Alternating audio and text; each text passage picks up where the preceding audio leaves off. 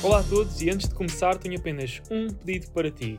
Alguma vez retiraste algo deste podcast que tenhas aplicado na tua vida, negócios ou investimentos imobiliários? Se sim, então o meu pedido é muito simples e é que partilhes este podcast com outras pessoas. Podes partilhar através de screenshots, Insta Stories, partilhas em grupos do WhatsApp ou em conversas, enfim, aquilo que faça mais sentido para ti. Deste lado só quero ajudar o máximo de pessoas possível e ao contribuir desta forma acredito que estás a ter uma influência enorme nesta missão. Obrigado e espero que gostes do episódio de hoje. O banco avaliava a casa mal, entre aspas, ou seja, subavaliava a casa. Hum. Porque serve naquele pressuposto que isto estava sempre a crescer. E depois ainda era outra coisa. Muitas vezes o que acontecia é que esses financiamentos abarcavam não só a própria casa, como era outras coisas. Quer dizer, exatamente. Eu precisava aqui de coisas, porque eu preciso de mobiliário. E pá, metes aqui um carro também, compra um carro. Não sei. o quê. Ah, mas isso faz-te no crédito da habitação. Pronto. Uhum. Ou seja, eu tenho uma casa, imagina na altura, eu queria comprar um apartamento de 100 mil euros e o banco emprestava para aí 130, 140. Uma das formas de aprendermos algo que fica connosco para o resto da vida é através dos nossos próprios erros. Mas a mais barata e mais eficaz é através dos erros dos outros. Este podcast é a minha tentativa de te ajudar a dar passos maiores e mais rápidos do que os que eu já dei, partilhando contigo as minhas experiências e aventuras como empreendedor e investidor imobiliário. Espero que gostes, que subscrevas e agora vamos ao episódio. Marco, bem-vindo aqui ao podcast. Obrigado. Um, bem-vindo e obrigado por teres vindo de, ao atrás dos teus planos para, passar aqui e conseguimos ter aqui uma conversa sobre vários temas, tenho aqui várias dúvidas. Como eu digo, em quase todos os episódios, este podcast não é tanto um interrogatório, assim, simplesmente para tirar até dúvidas que eu tenho, a audiência tem, diretamente contigo. Acho que és uma pessoa interessante, todas as pessoas que sentam aqui são todas interessantes, têm alguma história para contar, Obrigado. tem alguma experiência para contar e por isso nesta horinha vamos aqui tentar esmifrar isso ao máximo. Eu acho que o pessoal que está do outro lado a assistir e que já, já teve um problema de impostos, especialmente no imobiliário, de certeza que já te conhece, mas para quem ainda não te conhece, explica-nos quem é que tu és, o que é que tu fazes, como é que ajudas os teus clientes, como é que ajudas as pessoas que, que impactas. Ok, antes de mais, eh, agradecer-te imenso o convite. Eh, é um prazer enorme estar aqui contigo. Eh, já tivemos uma experiência, uma interação neste caso a conversar e foi ótimo e portanto é um prazer imenso estar aqui e cá estou com todo o gosto. Eh, depois, quem é que eu sou? Eu sou, o meu nome é Marco Libório, eh, eu sou partner da OW Solutions, que é uma empresa que trabalha na área de consultoria financeira e fiscal. Uhum. Ahm, entretanto, se calhar contando aqui um bocadinho a história, quero Uhum. que tinhas desafio também que tinhas feito. Ah, entretanto, a empresa este ano completa 20 anos, portanto, eu sou um bocadinho mais velho mas, uh, que tu, né? Ah, se não é bom, não é bom, é o que é. Mais experiência? Mais experiência, mais experiência. Ahm, a empresa, portanto, é o que eu estava a dizer, completa 20 anos este ano e eu, no início, ah, no início da empresa, no início, talvez ali nos primeiros uh, 7, 8, 10 anos, vá, apanhou ali a fase da primeira década deste século, né, ali de 2000, Uhum. 2000 e, portanto, a empresa foi fundada em 2003. Ah, e eu, e eu trabalhei, ou seja, desde o início que trabalhei muito sempre com, com neste caso na área financeira e fiscal, mas muito na, na, na componente de imobiliário, com produtores imobiliários. Comecei sempre a trabalhar na área da construção também. Ah, e fui sempre trabalhando muito ligado a essa área, não só essa área, mas uh, há aqui três ou quatro áreas que depois posso falar um bocadinho, mas mais informativo, mas aqui mais na área do imobiliário. Trabalhei muito ah, ligado a essa área por uma questão, se me disseres assim, mas isso foi uma coisa que aconteceu porquê? Quer dizer, eu sinceramente nem, se- nem me lembro já porque é que aconteceu. Se calhar porque tu começas a trabalhar, imagina, tens um cliente Uhum. dessa área, e depois esse cliente, se gosta do teu trabalho, vai-te vai, chamar outro. vai chamar, vai-te vai -te referenciar e dizer: Olha, pá, tenho aqui uma pessoa que tal, que me acompanha, que me ajuda e não sei o Esse algum gajo que de imposto e de ah, figurar. preciso desta parte e financeiro, não sei o quê, pá, faz-me aqui uns reportes porreiros, dá-me aqui. Lembro na altura, por exemplo, era uma coisa que, que em, em empresas vá, médias Uhum. pequenas, se calhar não havia tanto esse hábito. E eu, onde trabalhei, com quem trabalhei, tentei impor. Estávamos, estávamos a falar em off um bocadinho disso, ou seja, essa compreendo mais financeira, é pá, você tem que, tem, você sabe quanto é que está a ganhar com esta obra, é pá, sei mais ou menos, mas é mais ou menos, é pá, mas já recebi o dinheiro, pá, e, é assim, a parte da construção nesse aspecto é muito específica, Uhum. porque trabalha, eu não vou entrar aqui em nós técnicos e amassar as pessoas e tu também, tu estás a dormir, mas a questão é aquilo, uma obra que seja, normalmente uma obra é plurianual, ou seja, uma coisa que demora mais de um ano, não, não estamos a falar de obras eh, de fazer reparar uma parede, estamos a falar de construir um edifício, Sim, sim, sim. sim. pá, construir um 4 ou 6 ou, seis ou 10 eh, vivendas, enfim, Uhum. obras, ou lotear um terreno e construir 20 casas, esse tipo de obras. e outras obras maiores que, que eu tive, de certa forma, ali envolvido. envolvido uh, ou seja, assessorei. E o que é que acontece? Havia uma falta de, de, Hoje em dia as coisas estão um bocadinho diferentes. Ainda não estão no ponto que eu acho que podem estar, mas estão diferentes. Havia uma falta, alguma falta de sensibilidade nesse sentido de ah, eu sei mais ou menos que estou aqui a ganhar, mas isto é de cabeça e tal. Yeah. Sei As coisas, em algumas dessas empresas, a dimensão das coisas já não permitiria, já não permitia esse raciocínio do tipo, ah, eu sei mais ou menos e tal. Mas não pode ser mais ou menos, você tem aqui, se calhar tem neste momento 10, 20, 30 milhões em obras, portanto tem que perceber se está a ganhar dinheiro ou não e onde é que está a ganhar, onde é que está a perder. Pronto. E comecei, e de certa forma, uh, em algumas dessas empresas no início, comecei a implementar uh, esse tipo de, de procedimento, ou seja, uh, da área financeira, mas da área financeira específica, não é? Aí não tanto, na primeira fase, pelo menos, não tanto uhum. fiscal, porque é assim, os impostos, isso tudo está bem, isso é entregas, declarações, está tudo correto. Mas procedimentos financeiros, ou seja, pá, vamos nos habituar a ter um orçamento como deve ser para, para, para cada obra, uhum. vamos nos habituar a controlar esse orçamento, vamos nos habituar a reportar essas questões a quem decide para ver se há desvios, que desvios é que há, onde é que há o desvio Uh, onde é que tu estás a gastar mais? Uh, porque é que estás a gastar mais aí? Uh, se tinhas planeado gastar X, porque é que estás a gastar Y? Uhum. Ou menos? Pronto. E isso foi, participei em alguns processos desse tipo. A construção, como eu costumo dizer, é uma escola nesse sentido, porque de facto é uma área, uh, é uma área que tem as suas especificidades, nomeadamente esta questão das obras que demoram algum tempo e é preciso fazer esse acompanhamento técnico, que isso os engenheiros já faziam, e eu não, não percebo nada disso, como é óbvio, mas depois, em muitos casos, ou pelo menos nos casos em que, com quem eu uhum. trabalhei, faltava muito essa componente mais financeira. Que é tu fazer. Os fornecedores, tem muito fluxo de Tem muito fluxo, tem muito fluxo de metal, tem muita coisa para tratar e tem depois, e facilmente tu perdes o pé. Uhum. Ou seja, se tu tens, e aconteceu muito nessa altura, nessa altura já vinha atrás, empresas que tinham crescido muito. Sim. Imagina, a pessoa começou, porque é um bocado aquela história do self-made man na área da construção, não é? Uh, aconteceu muito, tipo nos anos 80 e 90, houve, houve uma série de empresas que explodiram a crescer. A pessoa começou a fazer uns trabalhos, uhum. era ele sozinho, depois mais um ou dois, e de repente vê-se que uma empresa que tem 150 ou 200 pessoas e que fatura 20 ou 30 ou 40 milhões. Yeah. Isto aconteceu muito em muitos casos. O que é que acontece? O negócio cresce muito, mas de repente essa tal uh, capacidade de controle financeiro do negócio não acompanhou. Acompanha. Porque é uma área. Isto tem tudo a ver um bocado com, com, nós já falámos, e, e aqui em off também estávamos um bocadinho a falar, que é a, a, porque é que falta sensibilidade para, para esta área muitas vezes? Porque a pessoa não é treinada para isso. Se for uma coisa, se não fosse habituado a ir à praia, ir à praia para ti é esquisito. Uhum. Se for para a praia fazer o quê? Mas aquilo de tem areia, depois eu fico cheio de areia. Não, não és habituado a ir à praia, não é uma coisa. Até ao início do século XX não, não se ia à praia. Uhum. As pessoas não iam para a praia e depois começaram a ir. Não fazia ideia. Não se ia à praia, não havia o hábito de ir à praia. Quer dizer, não era uma coisa que começou a acontecer isso na Europa, começou a haver esse hábito no século XIX, século XX, mas cá ninguém ia à praia, as praias estavam aí e ninguém lá ia. Uhum. Tipo, eram aldeias de pescadores, muitas delas, o Algarve explodiu a meio do século XX, uhum. século da década de 60, 70 é que começou a, o Algarve, outras, outras zonas, Troias, sei lá, por aí. Uh, isto para dizer o quê? Se tu não estiveres habituado, se não houver uma cultura, no fundo um enquadramento, que te desperte para essa questão financeira, tu de repente tens ali um negócio a faturar 20, 30, 40, 50 milhões e geres o negócio da mesma maneira que gerias quando faturavas 50 mil euros. Uhum. E isso causa uma série de problemas. O negócio podia ser muito mais rentável uhum. e não é porque o exemplo tem que vir sempre de cima. Se tu que estás ao comando do negócio não tens essa sensibilidade, não vais passar para baixo. E portanto, para baixo, o que acontece, e eu apanhei isso muitas vezes, é uma falta de procedimentos de controle financeiro, pá, terrível terrível. Dinheiros a circular na empresa sem controle nenhum. Uh, pá, Os orçamentos a saírem. É pá, orçamentos feitos, coisa, e depois aquilo. Não, orçamentos tipo. Orçamentava-se no início, nunca mais ninguém revia aqueles orçamentos. Hum. Ninguém controlava os orçamentos. Quanto é que tu ganhaste na obra? Ah, não sei o quê. É pá, mas eu preciso comprar as coisas, mas ninguém foi ver. O engenheiro como? Manda, manda comprar. Mas ninguém foi ver se o preço que o gajo está a comprar é igual àquilo que se tinha orçamentado, tipo seis uhum. meses, anos ou um ano. Porque às vezes também era essa a questão.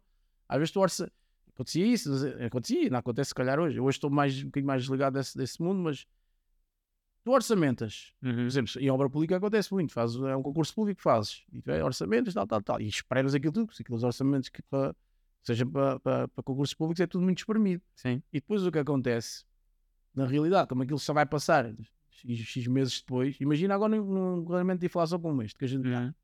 vai acontecer é que aquilo depois há desvios. O preço, tu vais comprar o ferro, Já não é as vigas, o tijolo, não sei o quê, já não é o mesmo que tu orçamentaste. E tu orçamentaste uma coisa e a realidade é outra. Mas qual é? Às vezes as pessoas, sabes a ideia que eu tenho? Às vezes as pessoas nem querem, não querem saber. Porque tu, se, se calhar a abordagem, se calhar não, de certeza, a abordagem inicial né, na, na fase dos 50 mil euros funcionava e eh, Não, não. o lucro, aqueles 50 mil euros, depois passado um ano tinham ali 10 mil euros na conta. É fixe, tenho 10 mil euros na conta. Funcionava porque a coisa era pequena, a estrutura era pequena. Eu estava na obra, eu Uhum. andava lá. não é? Enquanto tu andas lá, tu consegues controlar. Fazes as coisas tu. Tá tudo, por, porque é que isso acontece? Porque se dói a ti. Se senta sair do bolso? Havia ali Exatamente. material. É, exatamente. É, agora isso aqui, é pá, se faz assim, estás ali, corrige e coisa. É pá, isso é pá, não apanhas aí tanto coisa, não sei o quê, não fazes É. assim, faz assado, estás a desperdiçar massa. Quando tens ali. quatro edifícios a rolar, Qualquer- em três Qualquer negócio é assim. Começas a ter ah, aquele estás ali com uma obra. Começas a, ah, agora tenho duas. Começas a três, quatro, cinco, seis. Aí começas a contratar, a tratar pessoas.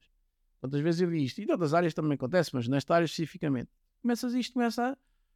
Começa a, ou seja, começa a ser uma coisa e é a última coisa que tu fazes quando, quando um negócio cresce. Isso não se passa só, eu não estou aqui para bater na construção, não tenho mal nenhuma, acho que é uma área fundamental. Estou a dizer a minha história, que foi. Sim, sim, eu, sim, aprendi muito, eu aprendi muito. Ah, mas hum, e isto que eu estou a dizer passa a ser qualquer em todos os negócios. A última área, é curioso, a última área, se tu fores falar com pessoas e, e vais chegar a essa conclusão. Ou pelo menos é a conclusão que eu cheguei Uhum. ao longo destes, ao longo destes anos. A última área a mexer é a área financeira. A primeira área a mexer é a comercial. Mais que se- mais. Vende, vende, vende, vende. Depois a seguir, é pá, vendeu, agora tenho que fazer. Tenho que ir buscar gás para produzirem, né? seja Sim. com distribuição, seja produzir os sapatos para se vender os sapatos que entretanto já se venderam, seja aumentar a fábrica para produzir mais. Porque... A última área a mexer É perceber se tem lucro ou não. é a área financeira, é para controlar aquilo e perceber não sei o quê. Porque é a área que é vista muitas vezes, eu eu estava a dizer isto, portanto, hoje em dia a empresa já com uma estrutura já não é assim, Uhum. mas no, no- a nível empresarial, a nível do nosso empresariado, digamos assim, ainda acontece isso muito, infelizmente, porque, e eu atribuo isso em grande parte àquilo que nós temos vindo a falar, Uhum. que é, ah, não há essa, essa sensibilidade, não existe, não está lá dentro, não, este chip não te foi metido, e como não foi metido, Não se pensa muito. não se pensa muito, vai, há dinheiro na conta, vai rolando, vai andando, vai, está tudo bem, a empresa, ou seja, então, mas a empresa tem rentabilidade, qual é a rentabilidade da empresa? Qual é a rentabilidade de cada produto, cada obra, do Uhum. qual é? Ah, coisa. Não sei, dá dinheiro. Dá dinheiro, está dinheiro na conta, dá dinheiro. E depois é assim: a área financeira tem aqui um grande problema. Qual é o problema que tem? O problema é que vai mexer nos quintais de muita gente. Tu entras numa empresa destas Uhum. É. e o que é que vai acontecer? Tu vais fazer um trabalho de controle financeiro, o que vai acontecer é que tu queres, tu vais controlar o que as pessoas andam a fazer. Uhum. E no fundo vais reportar medidas para corrigir o que as pessoas andam a fazer. Isto é, pá, é muito difícil. Imagina, tens, no caso da construção, tens um, tens um engenheiro ou dois ou três, o que for, a fazer, a gerir a obra, tecnicamente, tal, tal, tal, fazer os autos, não sei o quê, aquelas coisas todas, faturar ao cliente, é preciso é faturar ao cliente, é preciso é faturar ao cliente. Yeah. E o gajo faz os autos, fecha o lote número um ao fim do mês, tal, faz. Pronto.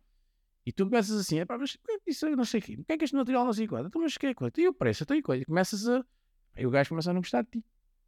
Se ali chatear com coisas que ele não se queria chatear. Queria chatear. Chatear não, é, Eu, sim, mas é preciso, não é? Senão ele compra, tanto faz um euro ao metro quadrado ou dois, lá. chatear. Mas para que- É pá, porque é assim, porque a gente teve a ver aqui nos últimos seis meses, você tem um desvio aqui de 20% no, no custo dos materiais.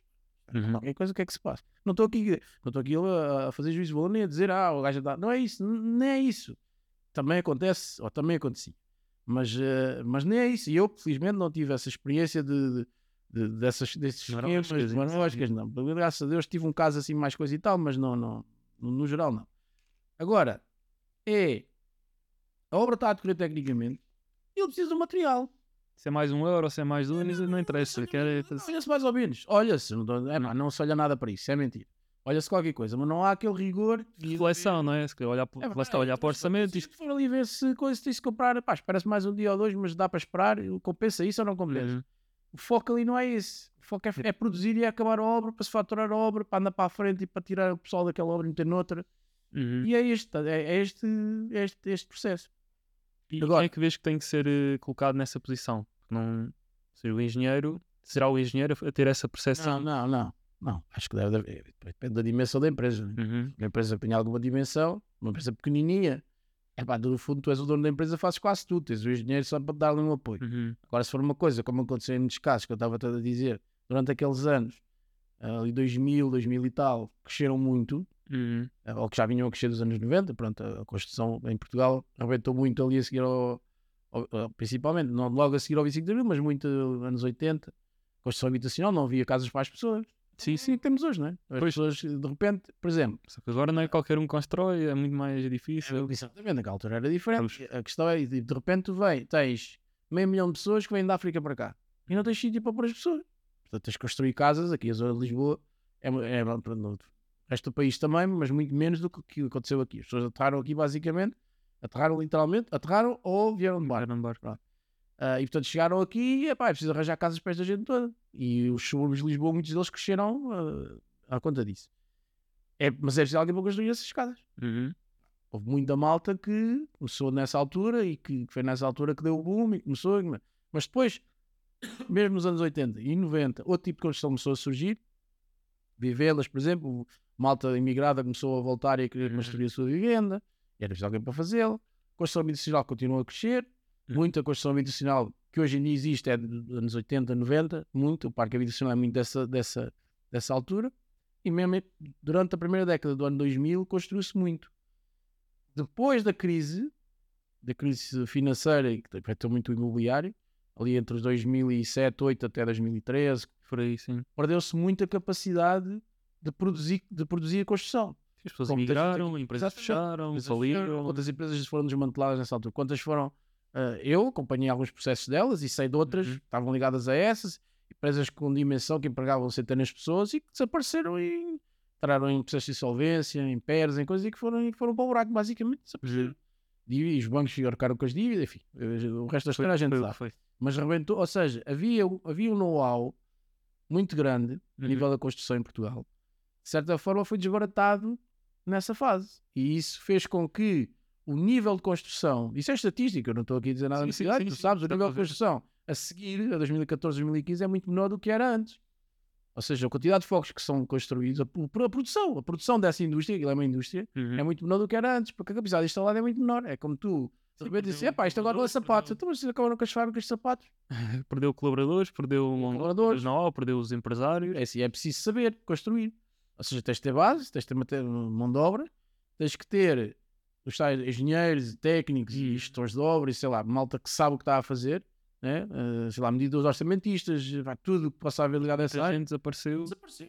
Por isso é que eu não, não sei a estatística, a estatística de cor, mas entre nestes últimos 10 anos, né, entre 2010 e 2020, foram produzidos o mesmo número de casas que tipo só num ano, Eu de cor também não sei, mas, mas, mas sim, ou mas dois é anos, capaz de uma coisa assim, é um, certeza. tipo um para 20 ou É, é bem capaz. algo assim desse Tens género. muita capacidade de construção. Houve muita empresa dessas, empresas que eu nessa altura, Uhum. quando comecei a trabalhar, muita empresa ali faturava, sei lá, 5 milhões, 10 milhões, Uhum.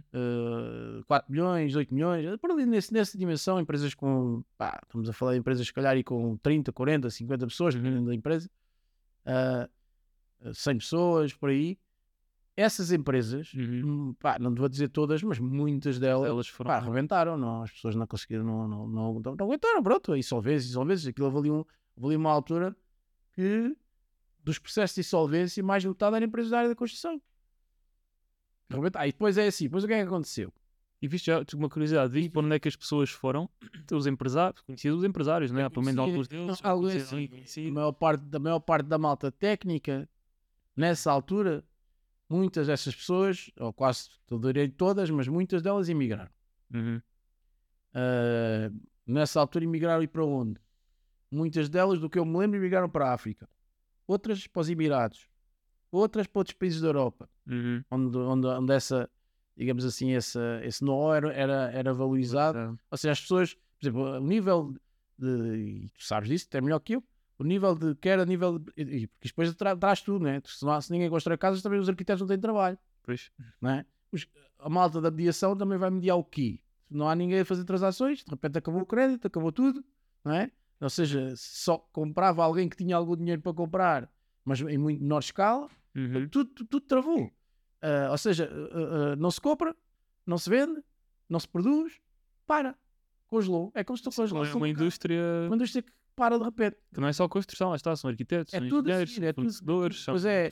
são. Tudo é assim. Depois o gajo que vende o ferro, Uhum. depois o gajo que vende o botão armado, depois o gajo que faz as cofragens, Depois o gajo que vende as carrinhas é esses gajos. Yeah. A quebra que leva. Os caminhões. E as máquinas. Os Uhum. aterros e não sei o quê. É, é assim, se nós formos pensar, Uhum. a indústria da construção mexe...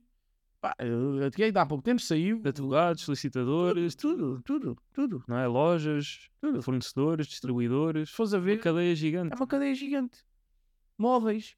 Mobiliário, exato. O gajo vende os móveis. Estamos a ver construção nova, vende móveis a quem? Eletrodomésticos. Pois. Pá, é uma decoração, interiores. Uhum. É uma brutalidade. Limpezas. Quanto, milha- os milhões que se faturavam em limpezas de obra nessa, nessa altura. Pois. De repente desapareceu. Não deixa de Nem consigo, lá está, nesta altura também não, não, não estava propriamente ciente das coisas, devido. mas mesmo hoje vê-se, tento refletir, vejo, por exemplo, aqui no Montijo há muita construção, mas eu vejo, vejo que 12 gruas no ar, isso é muita construção, duas ali, mais duas ali. Agora é, na altura não. Na altura era um gajo só, estava a fazer. Apareciam estaleiros. Em qualquer lado davas aí, era obra Era de duas lado. em todo lado. Era duas em todo lado. E havia. Ou seja, e isso. ah, o problema ali foi.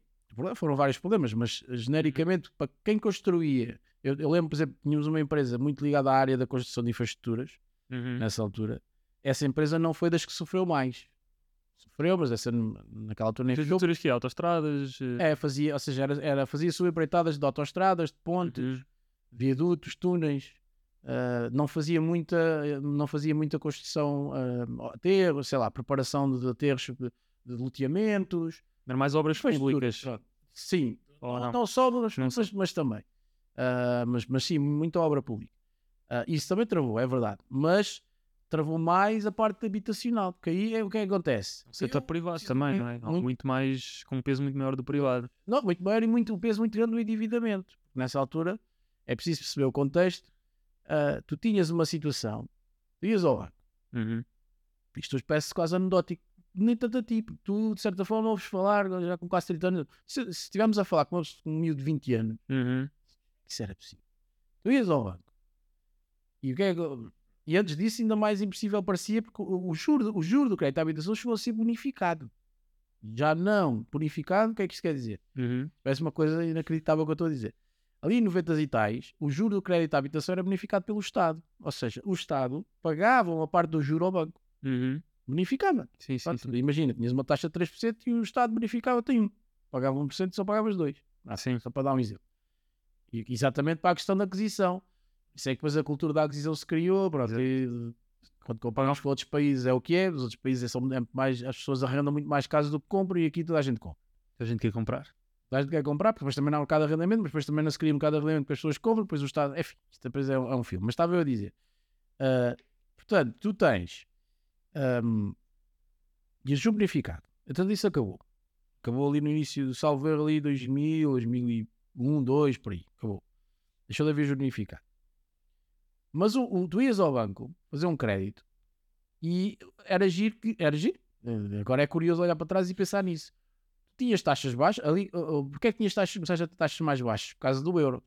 Uhum. A partir do momento em que tu entras no euro, 2002, salvo erro, janeiro de 2002, ahm, o, o, ou seja, tendo uma moeda forte, passas a comprar dinheiro, passas a importar dinheiro, já te importa tudo, não é? Neste Uhum. caso, começavas a importar dinheiro à bruta, Exato. a comprar dinheiro mais barato, porque a moeda era única. Uhum. Começavas a comprar dinheiro mais barato, não havia questão de câmbios, nem riscos cambiais, nem nada, porque o dinheiro era o mesmo, né? Começaste começaste a comprar dinheiro para cá, esse dinheiro era revendido, o banco ganhava dinheiro, porque revendia, ou seja, o dinheiro era barato comprado e depois revendido também não era muito caro os spreads dos bancos. Houve ali uma altura que os spreads estamos a falar de 0,3, 0,2, Sim, sim. Conheço algumas pessoas que ainda têm esses paredes. os spreads completamente loucos. Eu tenho, eu tenho um crédito à habitação de 0,4. Na altura não era assim uma coisa espetacular, porque eu já fiz o crédito, Uhum. já coisa, mas que hoje em dia é uma coisa fabulosa, né? Já, já, Isso eu acho que Só nisso. mínimo agora, mesmo assim já estamos no 0,8, 0,85. Pronto, portanto, eu tenho o crédito à habitação, que é o primeiro que fiz, pá, em 2003 ou 2004, que é 04. Ahm, o que é que acontece? Tu ias ao banco, mas isso nem era o pior. Tu ias ao banco e dizias, ah, é uma casa assim assim. O que é que. Por isso é que depois tudo caiu tudo. O banco avaliava a casa mal, entre aspas, ou seja, subavaliava a casa. Hum, Porque serve naquele pressuposto que isto estava sempre a crescer. Pronto, exato. é tal história. E depois ainda era outra coisa. Muitas vezes o que acontecia é que esses financiamentos abarcavam não só a própria casa, o ativo subjacente não era só a casa, como era outras coisas. Quer dizer, exatamente. Essa história. Eu precisava aqui de coisas porque eu preciso de mobiliário. E pá, metes aqui um carro também, compra um carro. Não sei. o quê. Ah, mas isso faz tudo no crédito à habitação. Uhum. Ou seja, Eu, tinha uma, eu tenho uma casa, imagina na altura, eu queria comprar um apartamento de 100 mil euros e o banco emprestava para aí 130, 140. E co- como é que era essa? Não era o banco que avaliava, era o perito avaliador que era influenciado pelo banco. Mas ou aquilo- via como é que era o sistema estava montado na lógica de que o banco Uhum. ou, o pro- ou- isto depois tem tudo a ver e depois isto vai tudo desembocar na história de como é que isto depois começou, o que é que começou a acontecer nos Estados Unidos para isto depois acontecer aqui. Uhum. O que é que, qual era o pressuposto? O pressuposto era isto é um ativo que está sempre a valorizar. Está sempre a valorizar. E portanto, tu hoje o banco vai-te emprestar 130 mil de um ativo que naquele momento vale 100, ah, mas eu tenho a certeza que ele daqui a 5 anos vai valer 150. Exato. Eu estou aqui a exagerar, mas é um bocado isto. E portanto podes emprestar à vontade, isto não há risco. Ele era quase assinado cruz. Tuma, tuma, spreadzinhos, coisas, mas o banco, o banco, o que é que o banco quer? O banco quer fazer, ainda hoje quer. Ah, e isso é uma razão estatística. Mas naquela altura, mais ainda, o crédito à habitação explodiu de uma maneira brutal. Uhum. Naqueles anos ali, 90, 2000 e coisa.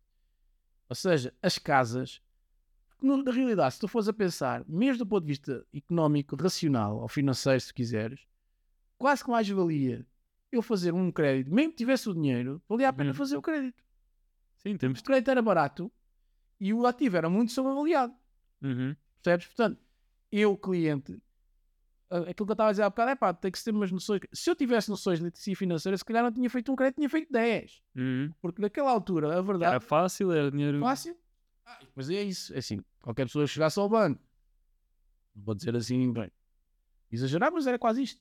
Pá, trabalhava há um mês, já tinha um recibo de vencimento e ao banco, tá, então, E estava andar. feito, aquilo nem precisava, aquilo era sempre a andar. Tá, isto, mas isto não aconteceu só cá. Aliás, isto é a razão que nos Estados Unidos aconteceu o que Uhum. Aconteceu. Ainda foi. Ainda foi pior, ainda foi De- levado a um nível e foi pior e ainda foi, ainda foi levado a outro nível, que foi segundo as hipotecas sobre o mesmo ativo. Uhum. Cá não é uma coisa que tivesse assim muita. Enfim, não, não é um problema, ou não, não foi um problema assim, muita coisa, que é tu fazeres. eh, Ou seja, a valorização expectável é tanta que tu, a determinada fase do, do- do financiamento, vais ao banco e "Eh, presta-me lá mais 100 mil, uma coisa que comprei por 100 mil há 5 anos. E o gajo disse: Ah, isto vale dinheiro, isto, isto daqui a coisa vai valer. é Nem dá 300. para. Nós sabemos que Portanto, aconteceu, mas mais dinheiro. não dá para raciocinar não é, sobre isto. Mesmo o banco, o banco a pensar uma coisa desta. Era isto, pronto. E depois o- o- o- os produtos compostos, não é? Uhum. eles come- E depois, pronto, isto também para não amassar aqui a malta, mas Uhum. depois o banco começa a agarrar neste, nestas hipotecas e começa a comercializá-las Uhum. e a vendê-las. A hipoteca em si, ou seja, o pacote, Sim, sim. sei quantos bilhões de, de empréstimos, tipo de hipotecas, vende isso a, a uma entidade qualquer que pega naquilo e faz não sei o quê, faz coisa e começa a juntar camadas. O produto financeiro começa a, a se tornar de tal maneira complicado e complexo de avaliar Uhum. que até pode chegar ali e dizer assim: peraí, mas isto começou onde? "Epá, Isto começou aqui na casa. Aqui na casa, portanto, isto era é que. E depois há aqui um financiamento deste, e depois neste há outro financiamento, e depois este vendeste este. Esta hipoteca, o risco inerente a este produto, foi vendido para ali, outra entidade. Uhum. Então, mas espera aí, mas vamos imaginar, imagina que estamos os dois a almoçar. E eu digo-te assim: vamos imaginar que a casa que está aqui para de valorizar. E tu dizes assim: ah, isso é impossível. Isso não vai acontecer. Mas não é para pensar lá, isso acontecer, o que é que acontece? Para se acontecer, o sistema cai todo. Porquê? Porque todas essas camadas de Uhum. financiamento e de revenda de financiamento e de produto complexo financeiro que foi revendido, entretanto, e já dá X de juros, não sei o quê, está tudo baseado no mesmo ativo. Eu tenho vários produtos financeiros que se sobrepõem, mas o ativo é sempre o mesmo. Não há adição, digamos assim, de valor daquele ativo. O ativo é o mesmo. Sim, Ok, pode ter feito lá uma obra ou outra, mas não, isso não é. Não é. mas não- não justifica uma. E depois inflação assim, tão grande mas espera aí. expectativa de Exatamente. do Então, mas espera aí, e aí outro problema. Isto agora parece absolutamente evidente. Aí outro problema. Vocês viram o rendimento que essa pessoa está aí a pagar a casa, o primeiro que está a pagar, viram-se coisas? Não, isso, o ativo estava sempre a valorizar, a gente não olhou assim muito. Vemos se pessoas. gajo ficar desempregado? O que é que acontece? Deixa de pagar. Tem de deixar de pagar. O banco, o que é que acontece? Então o banco fica com o ativo. E o ativo vale mais do que valia naquela altura. Mesmo que valesse, É pá, vale mais, mas não vale se calhar mais aquilo mais que a gente pensava que ia valer. Pronto, foi isto. e se forem muitas pessoas a. Ou seja, mu- muito, muito dos credores. Agora multiplica isto por milhões de pessoas. Classe média e média baixa. Há um filme qualquer que é o do o Big Short, não é? Há o Big Short e há outro também, que de certa forma. O Big Short, sim, o Big Short é. é... Fala. Há, fala va- há várias, está tudo bem. Ah, do cartão amarelo, pá. Falta aqui. Dadas, pá. Ah, e há esse, há um filme também, de certa forma, não toca diretamente nisto, mas que mostra, mostra um bocadinho como é que depois esse sistema, como é que aquilo escala que é o. Ai, como é que ele se chama o filme? É aquele com, o- com o DiCaprio, pá. O Wolf of Wall Street. Wolf of- exatamente, Wall Street. Que é, acaba por ser. Ou seja, ele traduz aqui. Havia vários lobos Uhum. do Wall Street a Yeah. fazer, a, desculpa, a fazer esta desmultiplicação, porque ganhar milhões Sim, era, lá está, estavam na, na fase a seguir, te- tens, tens a pessoa que faz o crédito, tens o, o banco vende o crédito, depois o banco faz um pacote para vender alguém, depois está este gajo a Ah, especular ah, assim. especular naquilo, porque aquilo vai não sei quanto, e o gajo vende a outro, e aquilo chega a um ponto que está tão enrolado, que tu já nem Uhum. percebes, peraí, se alguém parar, que foi o que aconteceu, não é? A malta, e porque é que aconteceu? Aconteceu porque, de certa forma, alguém começou a olhar para os ativos e para as pessoas que tinham comprado esses ativos e, e começou a pensar assim, mas espera aí, então, mas se, estes ativos, se isto não valorizar, Uhum. Como é que é? E se a pessoa não pagar, como é que é? E se as duas coisas acontecerem ao mesmo tempo? Yeah. Que é, o crédito, o crédito ah, entra em cumprimento, ou seja, a pessoa entra em Uhum. cumprimento, e o ativo não vale aquilo que tu achavas que valia. E pá, isso... Descamba tudo. isso Acho que é esse, nesse filme do Big Short que ele, que ele até dá o exemplo que é um. Acho que são umas tripas ou o que é que é. Não- elas não aparecem, mas há um tipo intermediário de crédito, Sim, ganha sim, comissões chorudas e depois a justificação dele é pá, ele vem cá, tem, o- recebe o dinheiro e tem tipo três casas, quatro casas. Isto vezes milhões e milhões de pessoas. As mesmas pessoas. não é? Depois há um fundo qualquer cá que compra essa dívida lá fora Exatamente. e é assim que as coisas estão. E assim que as coisas, e depois, e, e depois há a banca, a banca mais visível, que é a banca de retalho, mas depois havia a banca de investimento, foi a que Uhum. caiu. Uhum. A banca de retalho, o Estado meteu-lhe a mão por baixo e agarrou, né? Os Estados, não são os Estados. Sim, sim. Mas a, a banca de investimento aconteceu muito isso. Ah, fazia basicamente esses, esses processos estavam de tal, tal maneira complexificados, digamos assim, Uhum. que já ninguém percebeu o que, é que era aquilo, o que é que se estava a comprar e a vender. Havia um gajo no meio a ganhar comissões, o banco a ganhar comissões, toda a gente satisfeita que o dinheiro dava para tudo, mas depois, lá está, vamos lá perceber qual é a criação de valor, qual é que- o que é que está aqui a criar valor por baixo disto. Uhum. Onde é que está? É a casa. Mas essa casa Pois olha, mesmo, mesmo na análise, por exemplo, vou, vou trazer isto agora para, os- para, para a atualidade e aquilo que Não, peço, peço vídeo de RTP memória, pá. Não, mas é, é bom para perceber o porquê das coisas, porque depois a malta começou a perceber o porquê, isto foi tudo ao charco e foi o que aconteceu. Mas mesmo no dias de hoje a malta pensa, "Oh, os preços vão subir, se vão descer, se vai, vão as pessoas vender a casa, mesmo preço de revenda e coisas desse género. Mais do que olhar para as médias de mercado, o valor de mercado é X, o pessoal está a pagar X, ok, mas quem é que, é, quem é que são as pessoas? Que rendimentos é que têm? Se forem comprar isto com financiamento, quais são as condições que vão ter? Não é? O que é que os bancos procuram nas- nos rendimentos das pessoas para as, financia- para as financiarem? Se, se isto for pá, fundamentalmente seguro, né? se se segurança a 100% nu- nunca a temos, Nunca tenho. então provavelmente é um investimento. a probabilidade de dar raia no, naquele investimento é muito mais baixa, porque se eu vou fazer uma compra e revenda, compro por, eh, tenho que comprar algo, fazer uma obra e quer vender por 160. Ou vejo os valores de mercado e vejo que aquilo vale 160 porque os vizinhos venderam por 160, o, aos relatórios dizem. Micro estudo no mercado, ali da rua. Exato, ali da, da rua, do bairro, na zona, vemos ali como é que a coisa, como é que a coisa evoluiu. Ah, mas mais do que isto, eu gosto de olhar para, ok, quem é que comprou, qual é, é o público-alvo que procura este tipo de ativo, quanto é que ganham, se forem à banca, se financiarem aos produtos que a banca tem, 80%, 85%, 90%, o que é que, hum, que condições vão ter, se ganham em média, sei lá, isto é para um casal, e um casal jovem vai ganhar ali mil euros. Cada um ganha mil, são dois mil euros. Se a banca quer 35% de taxa de esforço, ou 40% no máximo, quanto é que isso traduz em prestação? Quanto é que estão os juros? Atualmente, se for fazer uma taxa fixa, qual é, é a prestação que o casal fica? Se for variável, qual é que fica? Conseguem pagar? No limite é dizer assim, o meu produto é vendável ou não? Sim, mas Alguém- percebeu, o né? compra. E percebeu, não, percebeu porquê? Isso, todo esse raciocínio Uhum. desemboca nisto. Qualquer produto, eu para perceber se o meu produto é vendável, tenho que perceber se há cliente para ele. Eu posso ter o produto melhor do mundo. Mas a qualidade do cliente também, porque senão pode-se Nem vender por. cliente. E a Até qualidade pode do estar a vender Tens de por qualificar 200. o cliente e qualificar o produto. Tens de qualificar as Certo, duas coisas. certo, certo. Ou seja, senão tu podes estar, é pá, estou aqui a ver, eu faço aqui umas calças que isto é uma coisa espetacular. Tu quanto é que custa um par de calças? São 10 mil euros. E quem é que compra isso? É pá, quase ninguém. Epá, se calhar não vale a pena estás a produzir essas calças, né? E, e, e o, o, o imóvel é igual. Fazer aqui uma mansão zorra para vender isto aqui Uhum. por 15 milhões. E quem é que vai comprar isso aqui? Pois. Para ninguém. Se calhar é melhor não fazer. Gastas os 15 milhões e fazes um conjunto de casas Uhum. é, o terreno dá para isso. É para dar. Então, se calhar fazes um, ou fazes um prédio com apartamentos para dar para uma classe média, média alta, fazes um bom Tem mais eh, uma, uma, uma, uma- pool de clientes maior. Exatamente. Pode, qualificas, né? qualificas esse cliente, percebes isso que tu estavas a dizer, que é isso mesmo, e há cliente ou não há para isto. É pá, há necessidade no mercado? Há. Porque é assim, por melhor que seja o produto, Uhum. se, eu não tive, se isso não corresponder, se não, se não matar uma necessidade, se não, tiver, não corresponder a uma dor que existe, Pá, esquece, não vendes produto, não vendes imó- imóveis, como não vendes sapatos, como não vendes outra coisa qualquer. Isto funciona assim. E aquilo que estava a dizer faz todo sentido. Mas depois o cliente também tem que comprar, não é? Isto, olha, este imóvel vai satisfazer isto, isto, isto. Mas depois as pessoas, a classe que a gente está a vender, o público-alvo, em média ganha mil euros e nós queremos vender por 350 mil. É muito bom, as pessoas vão, visitam, querem, mas não, não pessoas conseguem. Queriam, Queriam. Queriam, só que não conseguem. Queriam, mas não, Pois. Sim, mas não, mas não podem. Não, exatamente, não podem. Não é possível sequer, não, não há orçamento para isso. A pessoa até quer, "Epá, esta, ca- isto é um carro, seja o que for, eu quero comprar este carro, quero um Ferrari. Há dinheiro para um Ferrari?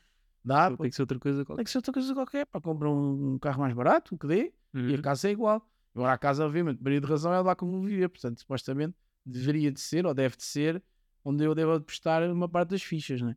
Uhum. Pelo menos na casa, não estou a falar de, casa, de imóveis de investimento, estou a falar de, no imóvel onde tu vives. Sim, sim. Pronto. Ah, embora em Portugal, ainda há pouco tempo, saiu, há pouco tempo, há poucos dias, saiu uma, não sei se foi do Banco de Portugal, do INE, ou qualquer coisa. Pronto, isto é tanta coisa de informação. Mas saiu informação do, do ano 2022 sobre ah, o crescimento Uhum. do- dos financiamentos e o crescimento do crédito à- do, do não estamos a falar em valores absolutos, estamos a falar em porcentagem. O crescimento do crédito ao consumo foi exponencial. No Uhum. último ano e tal, foi exponencial. O último ano. E a partir de 2021 foi uma coisa. exponencial. Pronto, a seguir à pandemia, bum, rebentou. Ahm, o que é que acontece? Ah, e depois, ah, para comprar o quê? Uhum. Carros, eletrodomésticos e viagens. E tu olhas para isto e dizes assim: mas espera aí, desses três produtos que estamos a falar, qual é deles, ou, ou será que existe algum deles que seja um produto que crie valor ou crie riqueza ao país? Nenhum. Os carros são todos importados. Uhum. Viagens são para fora. Viagens são para fora a maior parte delas. Eletrodomésticos também são importados porque não produz, não produz nada disso. Portanto, chegas à conclusão e dizes assim: "Então, mas espera aí, mas esse dinheiro, no limite, está a ser utilizado em produtos que tu vais comprar lá fora Uhum. e, portanto, já nem vamos falar em desequilíbrio de balança comercial, aquelas coisas assim muito bonitas, mas na prática, vamos falar a linguagem de tasca, diz assim, "Ah, tu- ou seja, estamos a comprar dinheiro lá fora para comprar coisas que vêm lá de fora. Mas pronto, mas, mas temos turismo, é o que vale, não é? Percebes o que eu estou a dizer? Ou seja, Sim, epá. como é que depois, mas o dinheiro, eu importo o dinheiro e importo o produto. Portanto, eu pego no dinheiro ah, e às vezes compro o dinheiro à mesma, à, à mesma entidade que me vende o produto, mas isso é outra questão. Os créditos das instituições, né? das lojas e não sei. As lojas, da, da, que há uns anos atrás, a malta dos automóveis, os construtores descobriram que podiam fazer, eh, podiam fechar o ciclo. Uhum. Que é tu ires, vais comprar um carro, o que é que acontecia de antes? Ah, isto saiu muito atrás, mas o que é que acontecia de antes? Tu ias, ias comprar um automóvel e fazias um crédito, que é o que se passa nos imóveis. Quem é que te emprestou dinheiro para comprar um imóvel? Não é quem constrói o imóvel, Não. é o banco. Uhum. Nos, nos automóveis é diferente.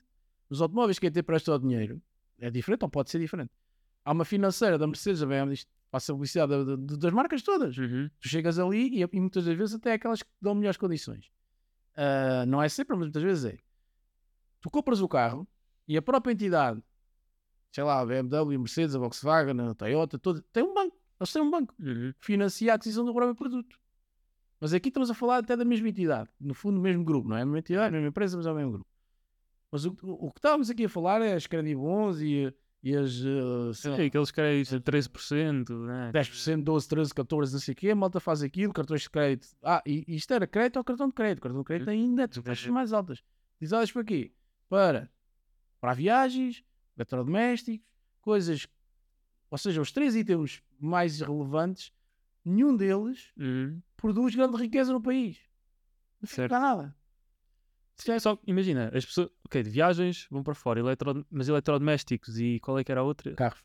E carros, se houvesse opções nacionais, não é? as pessoas também, se calhar, o dinheiro, o, o ciclo fechava cá dentro e não ia, não ia para fora. Mas Só isso é o que acontece em qualquer país que tipo, tipo, tu olhas assim. Mas porquê é que, por exemplo, Espanha é mais desenvolvido que cá?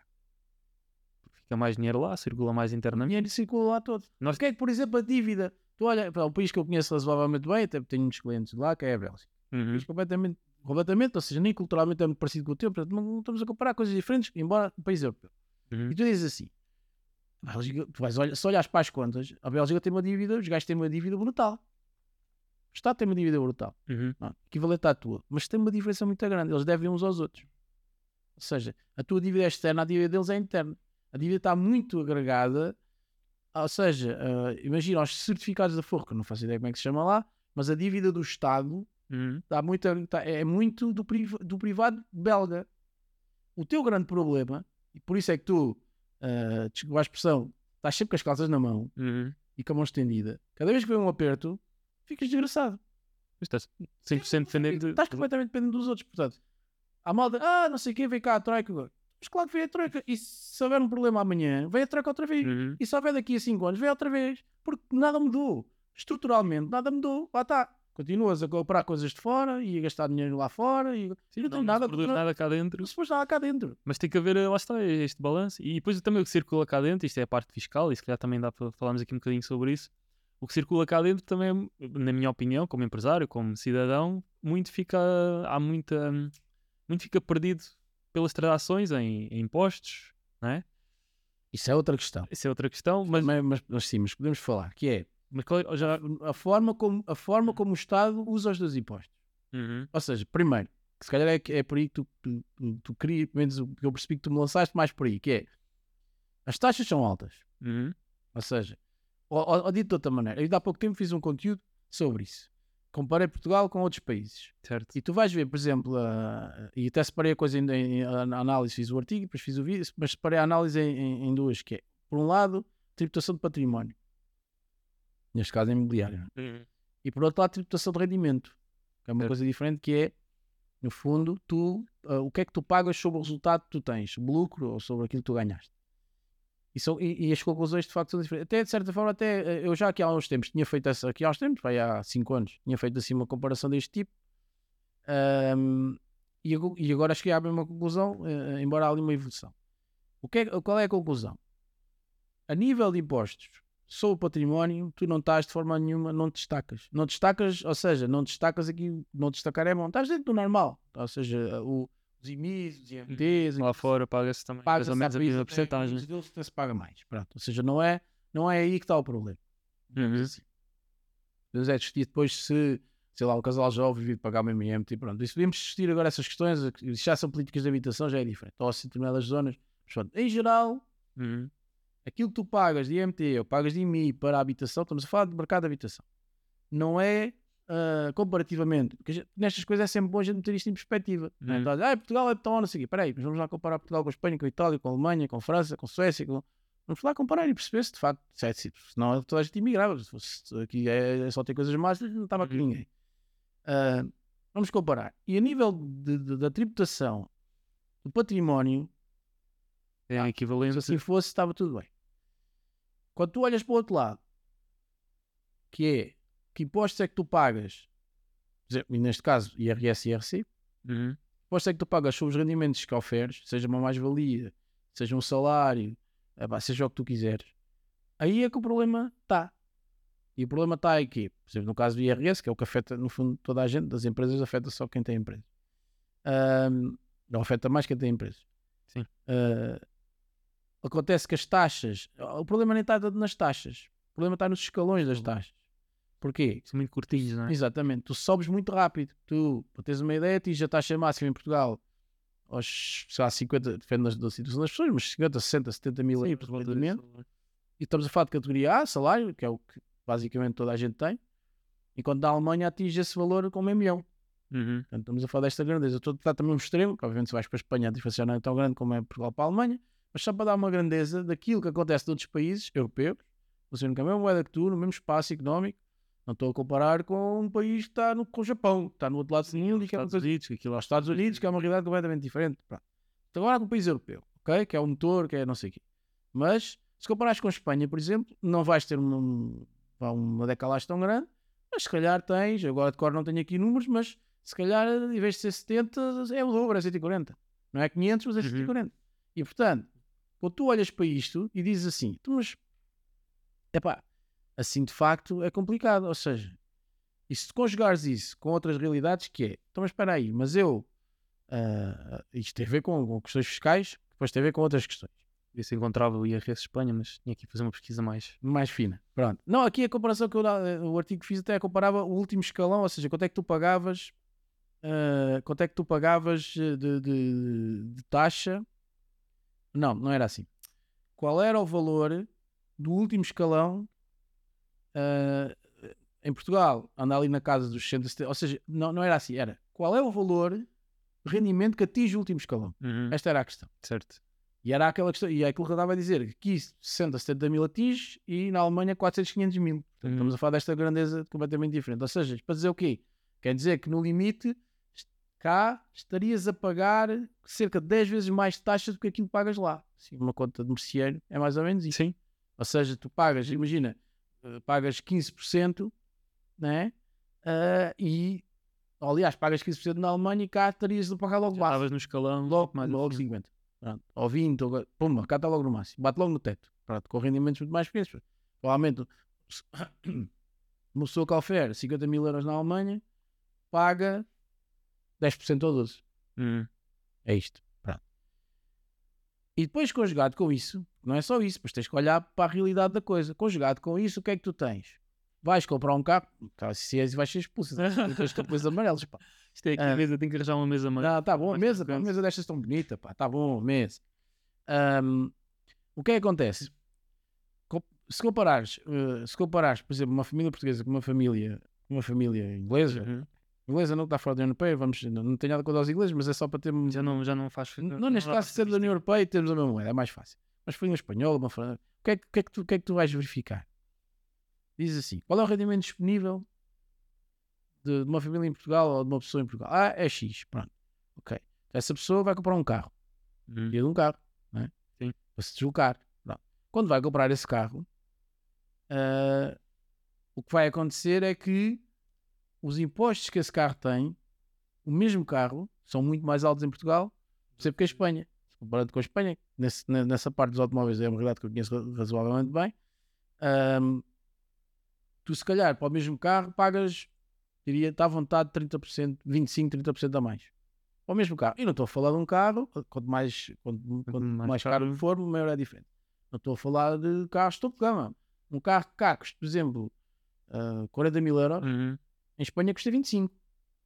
E há países que não é mesmo. Eu Tive uma vez na, na Sérvia e, e um Fiat, não é top gama, mas um, um lançamento novo, carro novo, tipo 11 mil euros. Ah, em Portugal, vinhas a Portugal, Ah, tipo não, 2 havia mil, carro novo, 2.500. exatamente, há algum carro novo eh, que seja vendido abaixo de 20 mil. Epá, há, claro, há. Aquele- 15, 17, ah, mas eh, tipo Dácias, coisa, um pouco mais. Não, Uhum.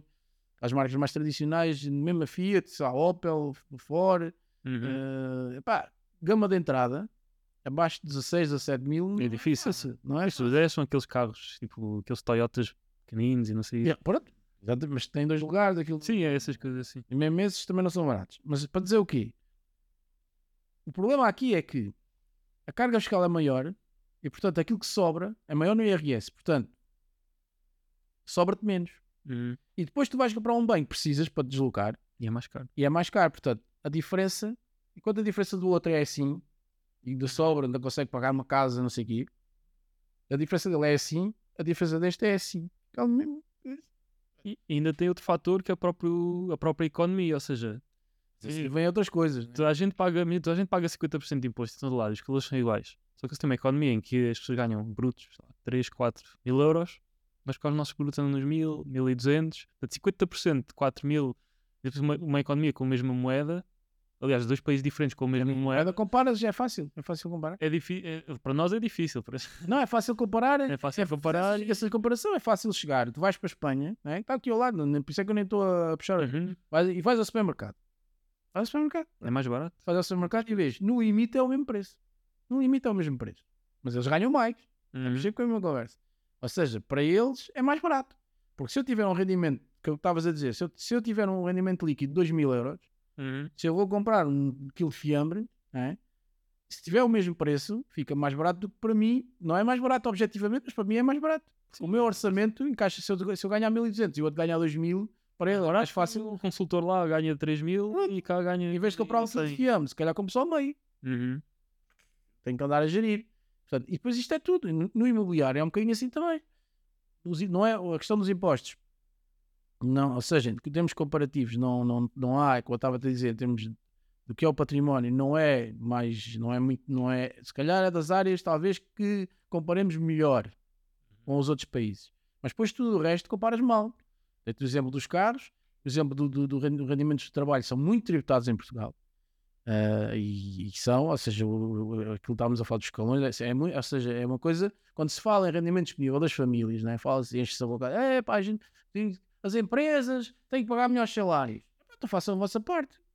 Tirem Pagamos- 5% ou 10% ao IRS e a pessoa já tem mais dinheiro ao fim do mês. Exato. é? Quer duplicar o salário, basta que gastamos o triplo. Depois a pessoa ainda vai receber metade. Não é fazer estas maringanças como também, pronto, também se fazem, que se fez agora, coisa que é tipo, mexe na taxa de retenção, Uhum. ah, vocês têm rendimentos, mais rendimentos disponível. Aumentou o fluxo de caixa. Não, sabe? é a tal história, financeiro versus tesouraria. Uhum. Espera aí, mas no fundamental, mas as taxas de IRS são as mesmas. Chega ao final e leva com.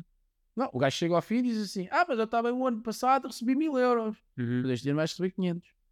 Mas porquê? Porque a taxa de retenção foi menor.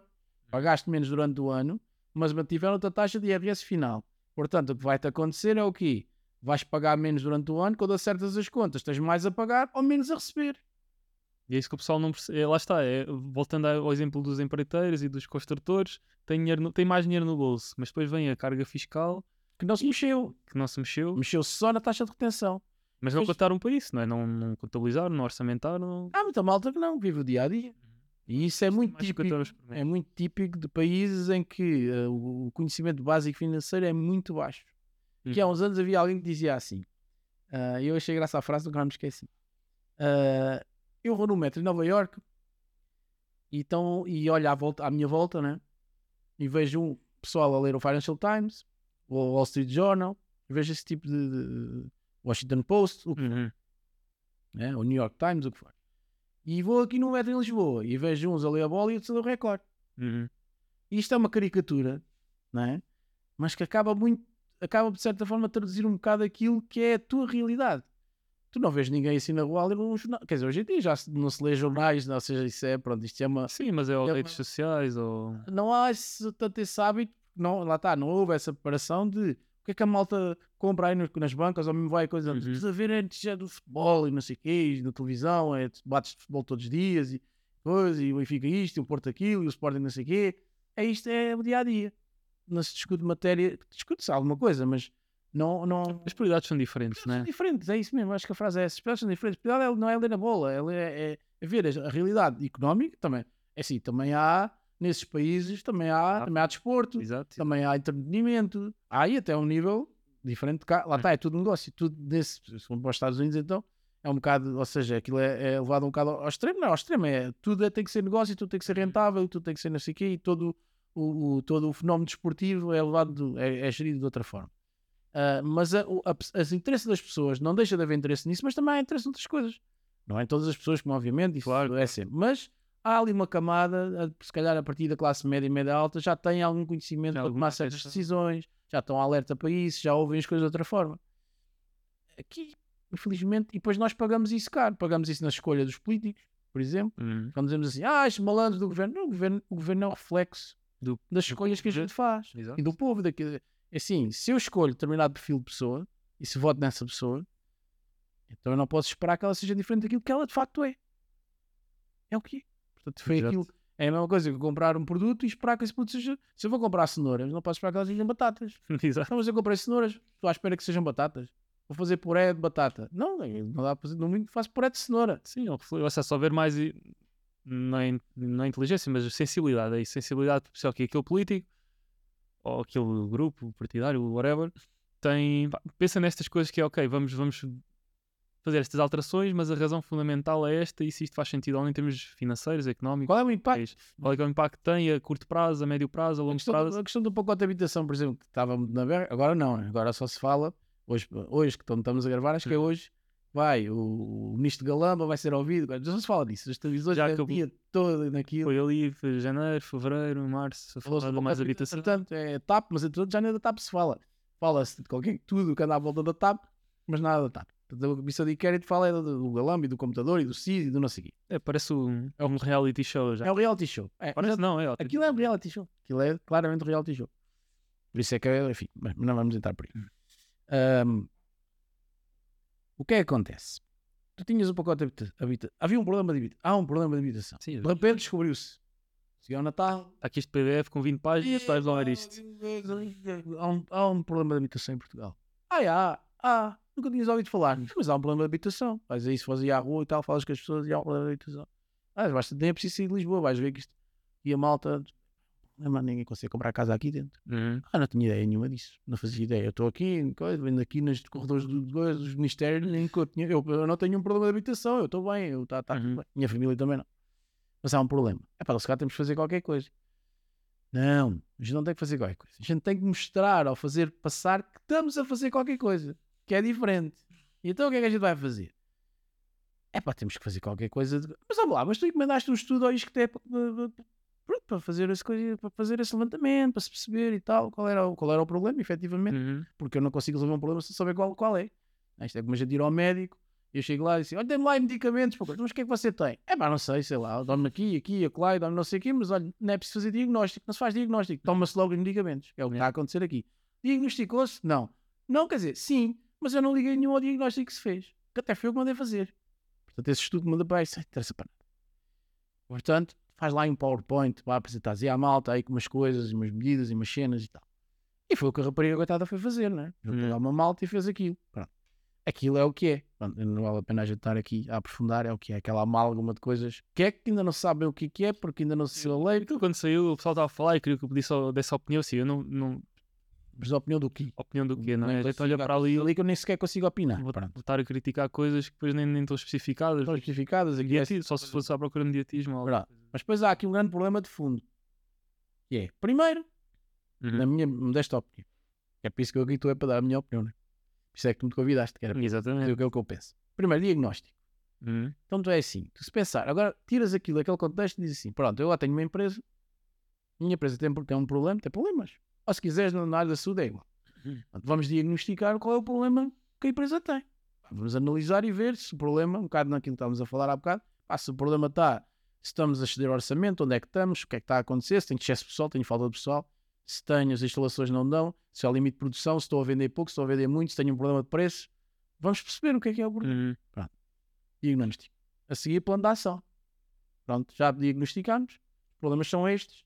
A partir daqui, eu vou definir um plano de ação e digo, ok, eu, as medidas ou a estratégia que eu defino é esta. Mas depois nessa estratégia, ou seja, a terceira parte, eu tenho que dizer que resultados é que essa estratégia vão, vão, vão atingir. Que é, há um problema, eu tenho aqui um caminho traçado e depois digo assim, se eu fizer isto, eu vou chegar aqui. E aqueles problemas eu vou resolver. São 10 problemas, eu resolvo 8. Não consigo Uhum. resolver todos, mas vou resolver 8. E vou resolvê-los e tenho um timing para isso. Eu proponho, com esta estratégia, resolver estes problemas em 5 anos. Viste alguma coisa disto ali? Isto, isto É é, dito smart, não é? Isto é... Mas há ali alguma coisa a dizer. Objetivos. Qual é o objetivo desse plano? Quantas casas é que esse plano vai, vai, vai garantir? Em que prazo? Uhum. Não, não há. Zero. Sabes porquê? Porque assim é melhor. Assim ninguém pode cobrar. Exato. Porque se eu daqui a 5 anos tivesse isso, chegava lá e dizia assim: então olha lá, você disse aqui que tinha os objetivos eram estes assim assim. E aí, do lado, como se fosse uma empresa. Uhum. O administrador da empresa disse: olha, sabe porque é que eu não consegui? Porque, é porque entretanto houve aqui uma crise mundial, Uhum. houve uma pandemia e eu cumpri só 60% dos objetivos. Nestas condições que me foram dadas, entretanto mudou o coisa. É pá, mesmo assim, coisa. É pá, sim senhora, você mesmo assim, isto mudou, houve uma pandemia, Dava para medir alguma houve o coisa. agora. Covid-2, houve o Covid-5, eu não sei o quê, entretanto Uhum. mas dá para medir. Então, mas como é que eu, como é que eu consigo avaliar? Não, não, não é? Cá na minha inteligência estúpida, não? Eh, Isto agora ah, fala-se-me de inteligência artificial, eu falo mais da estupidez natural. Mas pronto, é mais- são coisas diferentes. É.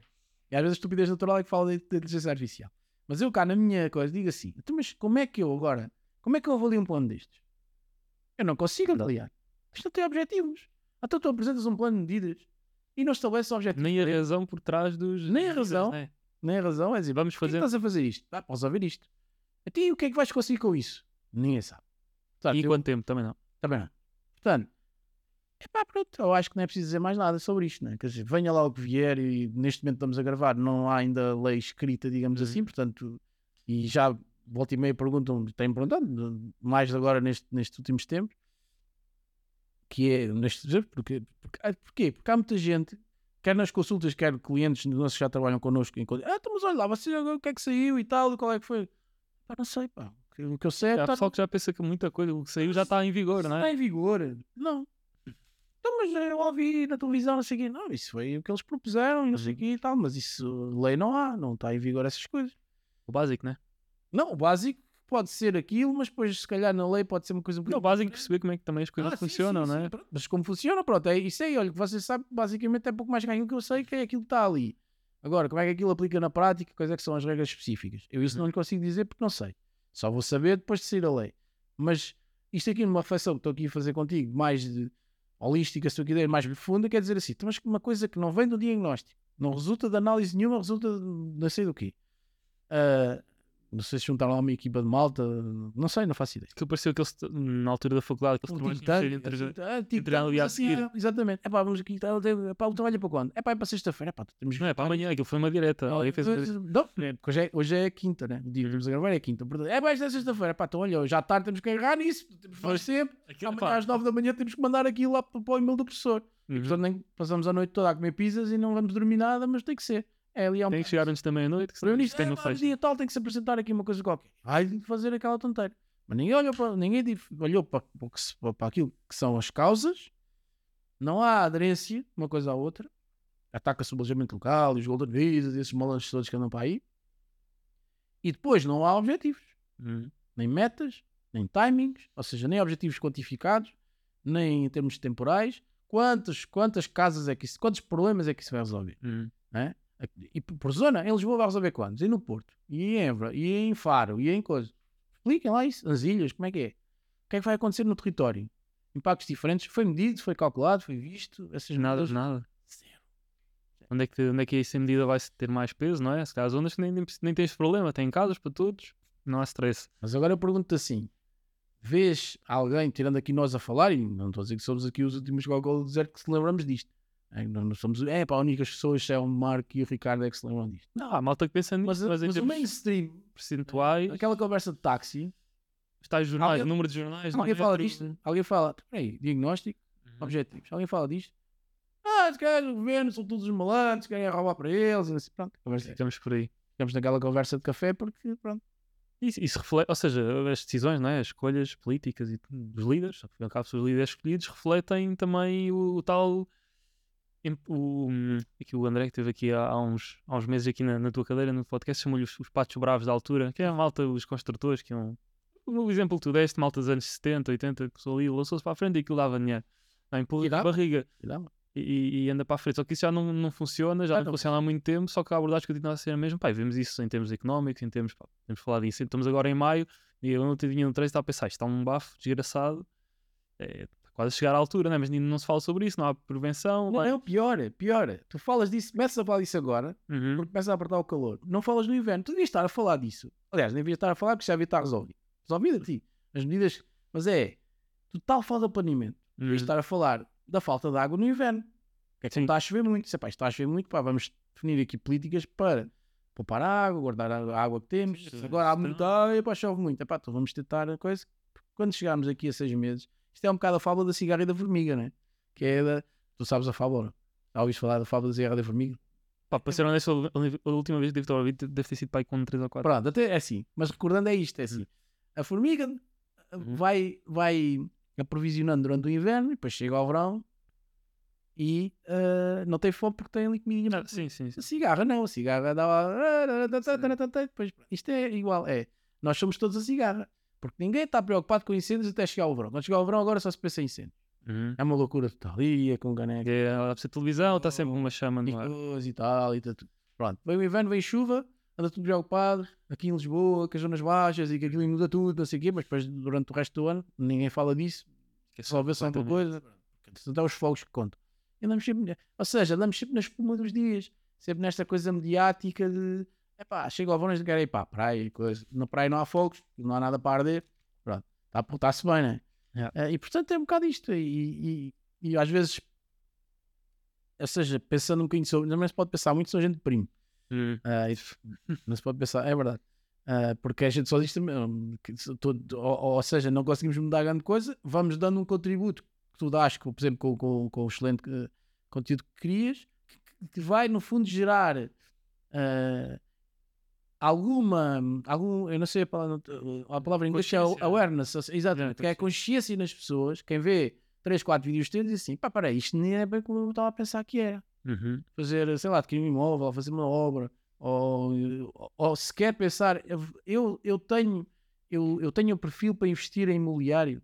Uhum. Antes de, até de, de, Ah, porque o meu primo vendeu ali uma casa que tinha e ganhou não sei quando. É, pá, tá, E quer fazer igual. era, eu também vou ver se comprei uma ruína e coisa. Mas tu tens perfil para isso, tens tempo para isso, gostas disso. É, é uma coisa que tu vês a fazer ou não. Não é, por- ou seja, tu, não é porque o outro ganhou dinheiro, porque ele se calhar também perdeu, mas não te disse. Uhum. No outro anterior, ou depois esse aqui foi perder dinheiro. Ele só te vai contar as histórias em que ganhou, não te vai contar as histórias em que perdeu. Isto acontece em qualquer coisa, no imobiliário, nas cripto, em tudo. É assim, as ações, o gajo só te vai contar as histórias boas. Ninguém vai para o café e dizer, é pá, poça, estive agora ali, fiz um negócio com criptos e aquilo veio tudo abaixo e eu perdi o dinheiro todo. Hum. Ninguém vai dizer isso. Só vai dizer, é pá, eu fiz uma coisa assim, assado, sítio frito e ganhei dinheiro aqui que nem um bruto. Mas há culturas em que isso é fomentado, as pessoas passarem. culturas em que é fomentado. É assim, A gente falou sobre isso, não falou? Não. eu acho que falámos sobre isso, falámos. E, e- e eu contei-te aquela coisa, aquela experiência que tive, uma delas, que quando estive nos Estados Unidos, Uhum, exato. os gajos fazerem as palestras com isso, que eh, eh, o professor fazia questão de os convidar para, para os alunos ouvirem. Aquilo era uma cadeira de empreendedorismo e ele- os alunos vinham e falavam sobre isso, Sobre fracassos. sobre os fracassos. Os alunos vinham, não. os convidados vinham e falavam aos alunos sobre os fracassos. Sobre, epá, olha, tenho aqui um negócio, né? o, o típico gajo foi ao Shark Tank, havia ao Shark Tank, Uhum. agora acho que nem sei se ainda há, que é aquela coisa, aquela pool de investidores, a fazer o pitch, não sei o quê. É, foi coisa e tal, tenho aqui uma ideia brutal, não sei o quê. E os gajos dizem, pá, esquece lá, isso não é para nada, isso ninguém vai comprar isso. Ou então o gajo chegava lá, é, obviamente já há 10 milhões nisso, pá, que isso é uma ideia brutal, vamos agarrar nisso já.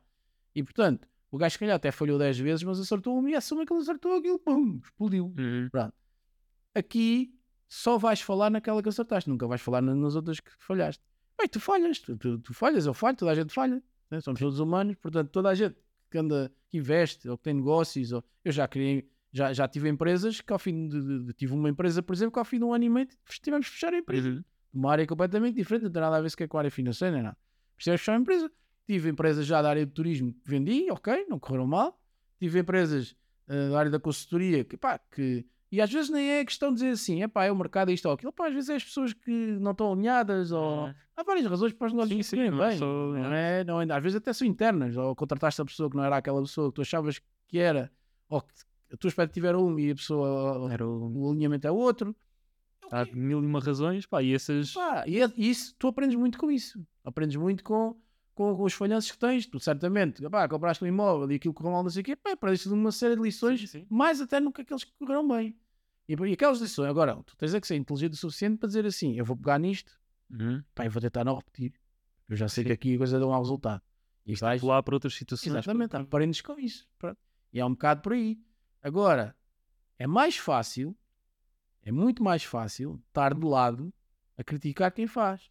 Porque quem faz, né? na bancada é sempre, o treinador da bancada é sempre o gajo, pá, é pá, o gajo devia ter metido aquele e, e, e não É. do outro, e se isso ganhava e tal. Não, isso é porra no fim do jogo. O jogo Depois de acontecer. feito é fácil. né? Depois de feito é fácil. E portanto, ai, ui, não sei o quê, ah, olha, estava-se mesmo a ver que aquilo era uma ruína e não precisava para nada. Então agora fui comprar aquilo para quê? Pronto, mas, então, mas eu comprei a outra e aquela e eu Na altura de- era uma localização diferente. Era não, coisa, o mercado todo mudou, houve aqui um shift, houve qualquer coisa e fez com que, pronto, eu não me percebi bem, epá, pensava que o mercado evoluiu mais depressa que aquilo que eu pensava, ou mais devagar.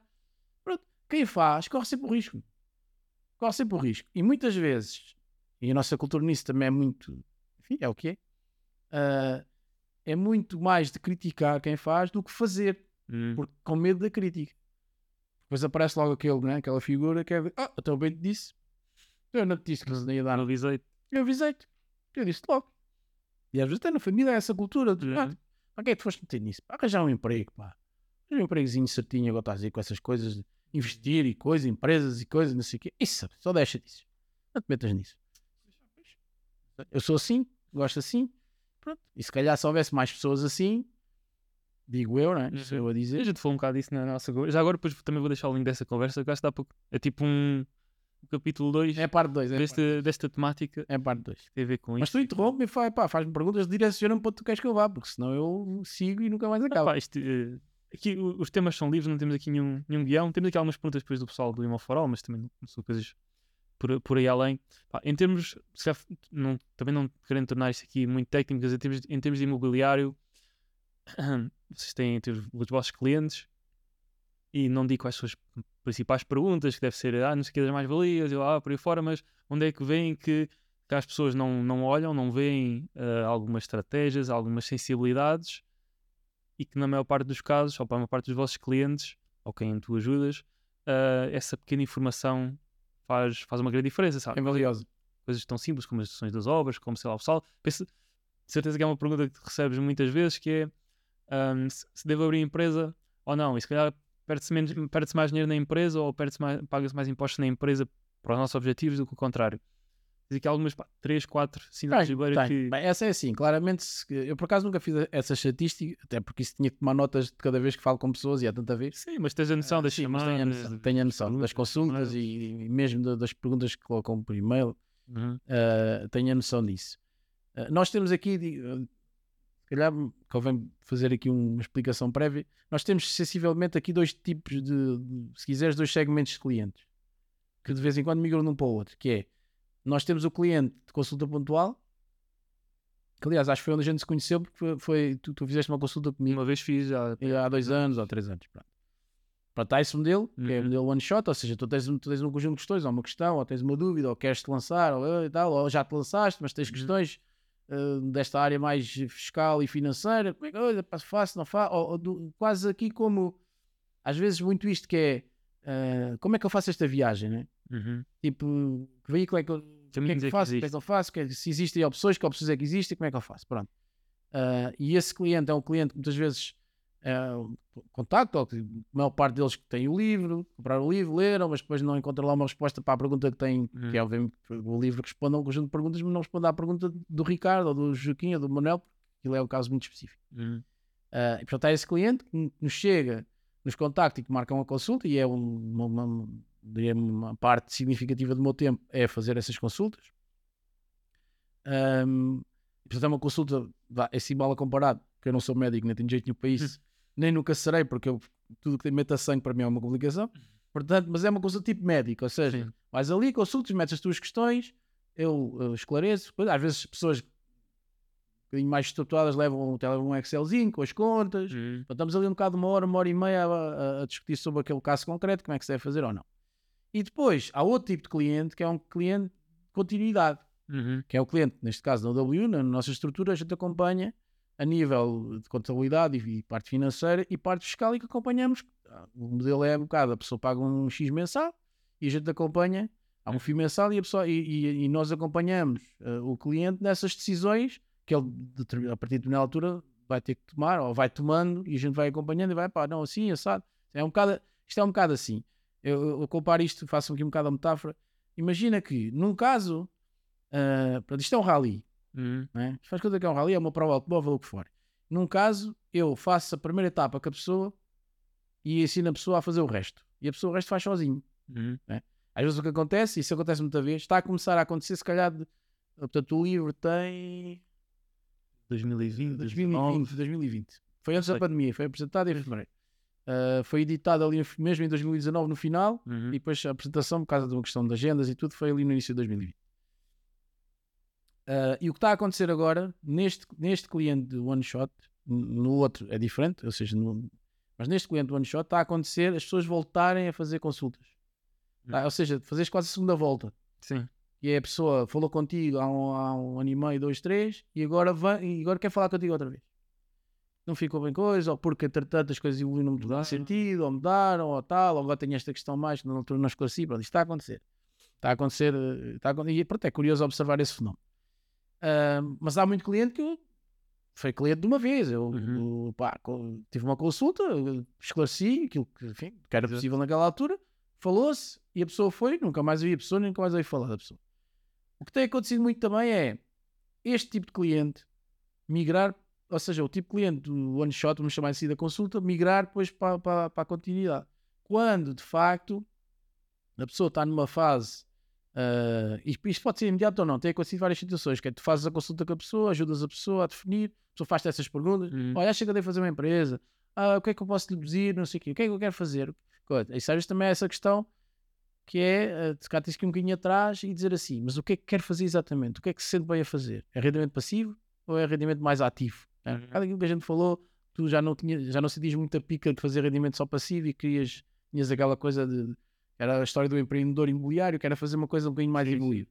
Muita gente tem um bocado essa coisa do rendimento passivo. Ok, rendimento passivo. Mas quer, como é que quer fazer? É, pá, quer fazer, quer fazer sozinho, quer fazer com alguém. Ah, quer fazer com a minha mulher, ou quer fazer com o meu primo, ou quer fazer com o meu irmão, não sei, pronto, isso já muda um bocadinho a coisa. Pronto, se há aqui mais alguém, se calhar temos que pensar numa sociedade, porque de facto, Uhum. ok, pode-se fazer em copropriedade, mas depois complica, depois as despesas para dividir, não sei o quê, é tudo uma grande chatice. Se numa empresa já é diferente. Ah, não quer fazer sozinho, pronto. Portanto, a questão da pergunta, neste, neste cliente, primeira fase, digamos assim, one shot, que às vezes não passa para a segunda, Uhum. da consulta, se tu me perguntares assim, qual é a pergunta que mais te fazem? Claramente essa de, de- e eu digo isso até nos conteúdos, volta e meia, Empresa ou não? empresa ou não? Isso é a pergunta, é, se calhar está em primeiro lugar destacadíssimo com 50 pontos e a outra, o segundo classificado é para aí com 10. Ou seja, está, é o campeão todos os anos isso. Essa é a pergunta mais, deve ou não fazer uma empresa? E eu às vezes vira a coisa um ao contrário, é, não é se deve ou não, é quando é que deve fazer. Se calhar no seu caso, pode não ser agora, mas pode ser mais à frente. Ou pode até nem ser, depois depende Uhum. de cada caso. A segunda, a segunda das questões é hum, essa, por exemplo, há muita gente que aparece com, de, de- de parte do rendimento, de arrendamento, ou seja, muito investidor que quer, quer, o imó- quer adquirir imóveis para arrendamento, para rendimento passivo, Uhum. e aí é um bocado a, a história de ok, o que é que eu posso deduzir? Que é que eu posso deduzir de despesas pessoalmente? Mas isso acaba por colar com outra questão. Então, se eu fizer uma empresa? Pronto. E depois aí há uma questão aqui, na parte do arrendamento, que é muito relevante, e eu, e eu no primeiro livro não coloquei lá nada sobre isso, propositadamente, não foi por esquecimento, é porque é uma questão um bocadinho técnica, mas fui forçado na segunda edição a colocar, foi forçado entre aspas, ou seja, as Uhum. pessoas, as pessoas é que te conduzem para onde, no fundo, as pessoas é que Precisa de precisam necessidade. as necessidades, pronto. transferência fiscal. Exato. Isso. É não. Calcanhar daquilo. Calcanhar daqui. Transferência fiscal. Ah, porque eu não sei o quê, com o meu primo e tal, fazer a minha empresa. Atenção, ok, fazer a minha empresa, mas é só arrendamento? É que se for só arrendamento há aqui um, um problema. Um desafio. Eu não gosto de problema. Um desafio. Que é esta questão da transferência fiscal. No limite, a gente faz a empresa e a transferência fiscal, para quem não sabe, ah, genericamente é, eu tenho uma empresa, se cai na transferência fiscal, sou tributado no IRS na mesma, ou seja, a empresa fica isenta de IRS, e, o- de IRC, desculpa, e o rendimento cai na esfera do sócio. Ou seja, o caso, lucro da empresa é tributado. no do lucro da IRS. empresa eu pago, exatamente, ou seja, eu estou a fugir, entre aspas, ao IRS e depois acabo Yeah. por por ficar na mesma, pior, porque depois tenho uma empresa, tenho o trabalho que a empresa dá e não sei o quê, Custos fixos da empresa. custos fixos da empresa e essa coisa toda, portanto fico pior que o que estava. Isto para arrendamento. Uhum. Até não vou entrar aqui mais por nós técnicos, não vale a pena, mas pronto, há ali umas condicionantes. Ah, e portanto, há formas de mitigar isso? Há com certeza. E é essas formas que eu Uhum. explico, olha, existe esta hipótese e esta e esta. Para o seu caso, alguma delas dá? E a pessoa diz-me assim, é pá, não. Então, se não, esqueça a empresa. Não vale a pena. Ah, não, essa dá. A questão de ter mais sócios, por exemplo, é uma. Ou a questão dos rendimentos poderem ser combinados com outros rendimentos. E a questão dos 50%, a média dos 13 a não sei o quê. Dá para fazer isto ou é mesmo só arrendamento e não há mais nada aqui para coisa? Ah, não, é mesmo só arrendamento e eu sou o único sócio. É pá, então, nesse caso temos um problema. Já deixámos de ter um desafio, temos mesmo um problema. Problema? Não, por caso de problema, fazer uma empresa. É uma decisão. Não é? Uma decisão, ou seja, é assim, ser um problema se a pessoa já tiver. Exatamente. Se já tiveres, também já também acontece. Ah, e aí é um problema. Uhum. Pronto, aí é um problema porque de facto, enfim, aí já não, a empresa já está e os imóveis já lá estão, portanto aí já não dá para fazer nada. Não dá para fazer, quer dizer, dá sempre para fazer, mas dá mais trabalho E custa dinheiro. e custa mais dinheiro. Ah, mas se a pessoa ainda não fez a empresa, a questão aí que eu digo é pá, não, então se é só para isso, se calhar é melhor você não fazer a empresa. Porque aí a questão da transferência fiscal é um- é, é, é, é um desafio que se pode transformar num problema, no seu caso. Portanto, diria que essa parte, isto que tem a ver com o arrendamento, é esta questão. Outra questão também que me fazem muito, estava a lembrar até esta semana as consultas que fiz, e em três delas colocaram-me essa questão, por acaso foi, foi curioso, mas já me colocaram mais vezes, que é ah, ah, eu compro e revendo. Uhum. Então, e a partir de quantos imóveis é que deixa é que passa a ser Ah, isto porquê? Antes disso, a questão de, ah, então, mas você, não, mas a ideia é fazer que você que um coisa, reabilito, depois revendo e tal. E eu pergunto, mas é, isso é para fazer, é para estruturar quanto um negócio, é uma coisa que é para fazer. Não, eu quero, a minha vida é isto, eu quero fazer, a minha vida é isto ou não? A minha vida ainda não é isto, mas eu quero que seja. Uhum. E eu digo, então quer dizer que vai, isso vai ser a fonte de rendimento principal e vamos ter aqui uma cadência. Então é assim, isso não dá para fazer, ah, ou seja, não dá para fazer, não. Ahm, fazendo isso repetidamente, isso não pode ser feito ah, como revenda de uma segunda habitação ou de uma primeira Uhum. habitação. Isso é uma coisa que é um negócio, isso é de um negócio, já não tem a questão dos 50%. As mais-valias. Exatamente, isenção do, do, do IRS E portanto, das duas, uma. Ou tenho que abrir atividade na categoria B e fazer isso pela categoria B no IRS, se não quiser abrir empresa, ou então tenho que abrir uma empresa para fazer essa, com essa atividade, no objeto Uhum. social, no CAI, não sei o quê, e fazer revenda de imóveis e está tudo bem. Ah, mas eu assim já não tenho os 50%. Pois não. 50% não existe para negócio, para esse negócio. Existem para vendas esporádicas. Uhum. E portanto, e isso é uma questão também que colocam que é, então, e, então, e quantos imóveis, é qual é que é o mínimo, quantos imóveis é que eu vendo? Epá, isso neste momento não há provavelmente um mínimo. Acho que vais ver. Mas acho que vai ver que alguém me disse agora há uns dias, disse-me que isso agora, que a legislação ia mudar e que ia, ter, e que ia haver um mínimo de imóveis. ah, Pronto, foi isso, foi. Mas isso, pronto, está sempre essas coisas, estão sempre a evoluir. Eu acho que nesse sentido, por acaso, era uma evolução, de haver aí uma regra. Eu acho que eu gosto sempre a favor de haver regras, que acho que é sempre melhor. Uhum. Assim, uma coisa que fica muito no limbo, é sempre. Um Não há, é de facto. três, um faz no início, Ah, no três, final. quatro, depois aquilo- fez, não sei o quê, depois se não há uma história para contar, é uma gaita. Ahm, depois, já agora, o que é uma gaita? O que é que é a gaita? A gaita é que aquilo, ah, o, no Que é- caso do IRS, é corrigido, os 50%. Ou seja, em vez de eu pagar IRS sobre 50% da mais-valia, vou pagar sobre 100. Sobre cem. Basicamente é isto. Depois se o dinheiro já não estiver na conta, mas chatice. Ah, pois, é que é a gaita. Ah, aí é que é verdadeira gaita, que é se o dinheiro não estiver na conta e, ah, entretanto já, gastei, já comprei outro imóvel. Pronto, então agora temos que resolver esse problema. Uhum. Ah, Se e portanto- imóvel, ainda vai que não vai agora para comprar um carro, umas férias. Não, pois isso é pior. Não, isso é pior, isso é pior. Isso é pior. Ah, portanto, essa é uma questão que colocam muito. Outra questão que colocam muito também é, aqui se calhar um bocadinho mais, mais pessoal, mas que as pessoas tentam transportar isto quase para a parte de, também do investimento, que é, ah, então se eu comprar agora, isto também nas mais valias, Hum. se eu comprar agora uma casa e mudar-me para lá, quanto tempo é que lá tenho que estar para poder reinvestir o São dinheiro? as mesmas perguntas, é impressionante. Cadê? E é assim, é, também lá está, não existe um, que acho que também, entretanto, este ano eles querem Não, mudar isso. já fala seis meses ou Não, três. seis meses, assim, a prática, é o que eu digo, olha, é assim. Do- nós sabemos da prática do terreno, do- daquilo que as finanças normalmente consideram, no mínimo, são seis meses. Hum. Portanto, se fazer uma coisa, mudar para lá um mês e depois que esqueça isso, que eles vão, não, não vão aceitar. No mínimo seis meses e uma história boa para contar. Ou seja, se for preciso fazer uma exposição, não sei o que, tem que explicar porque é que aquilo aconteceu, tem que haver uma história acredita. É pá, na questão da casa, coisa, foi, troquei, não sei o quê. Agora, fez isso uma vez, fizer a segunda, ou seja, de seis, seis meses, daqui a trocar de casa, esqueça isso, isso também não É. vai resultar. Pronto. Que é a história. E depois, a- atrás desta pergunta, vem outra pergunta que é: pronto, então não sei, então eu pego nesse dinheiro, até eu pego nesse dinheiro e depois tenho que. Aliás, vem duas. Eu- eu depois compro outra casa, mas não é a minha casa, não mudo. Mas se não é a sua casa, também não vale a pena estarmos com isto, porque é assim: o reinvestimento da habitação própria permanente pressupõe que eu pego no dinheiro e compro outra casa, dependendo do prazo, Uhum. Para a habitação própria também. para viver lá. Ah, mas eu coisa não estava a pensar. Pronto, mas estou a viver lá, se o morado fiscal não é lá, não tem contas de água de luz, não sei o quê, quer dizer, vive lá ou não vive? É pá, não sei bem, se calhar sim. Não... Começo logo a perceber que, pronto. Portanto, Então, se não é, eu, o que eu faria era não, pá, não meter nesse cambalacho, que isso vai dar, isso vai dar as neiras. Depois a outra questão é, então e o valor? Então, mas o valor de reinvestimento é o valor da mais-valia ou o valor da venda? Também fazem muito esta pergunta. Imagina, vendes uma casa e ganhas 100 mil euros nela. Mas vendes por 300. Uhum. O que é que tu deixas reinvestir para não pagar nada? É os 300 ou os 100? Sobre 300. É os 300. Pronto. Mas há muita malta que pensa que é só os 100. Não, reinveste mais valia. Não, não, você tem que reinvestir o valor de venda. Mas o resto era financiado, não é? Depois também mete essa questão. Isso agora é a história que veio agora no pacote de habitação, que é a possibilidade de. Aliás, fizeram uma pergunta, esta semana fizeram essa pergunta e eu respondi exatamente: olha, o que está na medida, diz lá de facto agora, como é que isso acontece? Porque a medida, entretanto, era. ah, como é que era? A medida era essa questão de pegares o dinheiro e, e abateres num, num, num crédito de habitação, que até podia ser de outra casa. Esta nova medida é habitações, vendas de habitações secundárias poderem amortizar. Exatamente, exatamente. habitação Pronto, exatamente. É isso, não é? É. É, mas aquilo depois, neste caso específico, a venda da casa já tinha sido feita em janeiro, salvo erro. E aquilo na lei diz 1 de 1 de 2023. Uhum. Mas entretanto ainda não há lei. Até quando a ver o que é que vai acontecer. Ah, porque tu tinhas 30 dias para. para ah, 30 dias. 3 meses para reinvestir. Epá, desculpa, Para tens 30 meses para reinvestir, vai para amortizar e considerado como investir. Então, Mas então os 30 dias já passaram para aquele caso. Se a pessoa já tiver vendido, não é?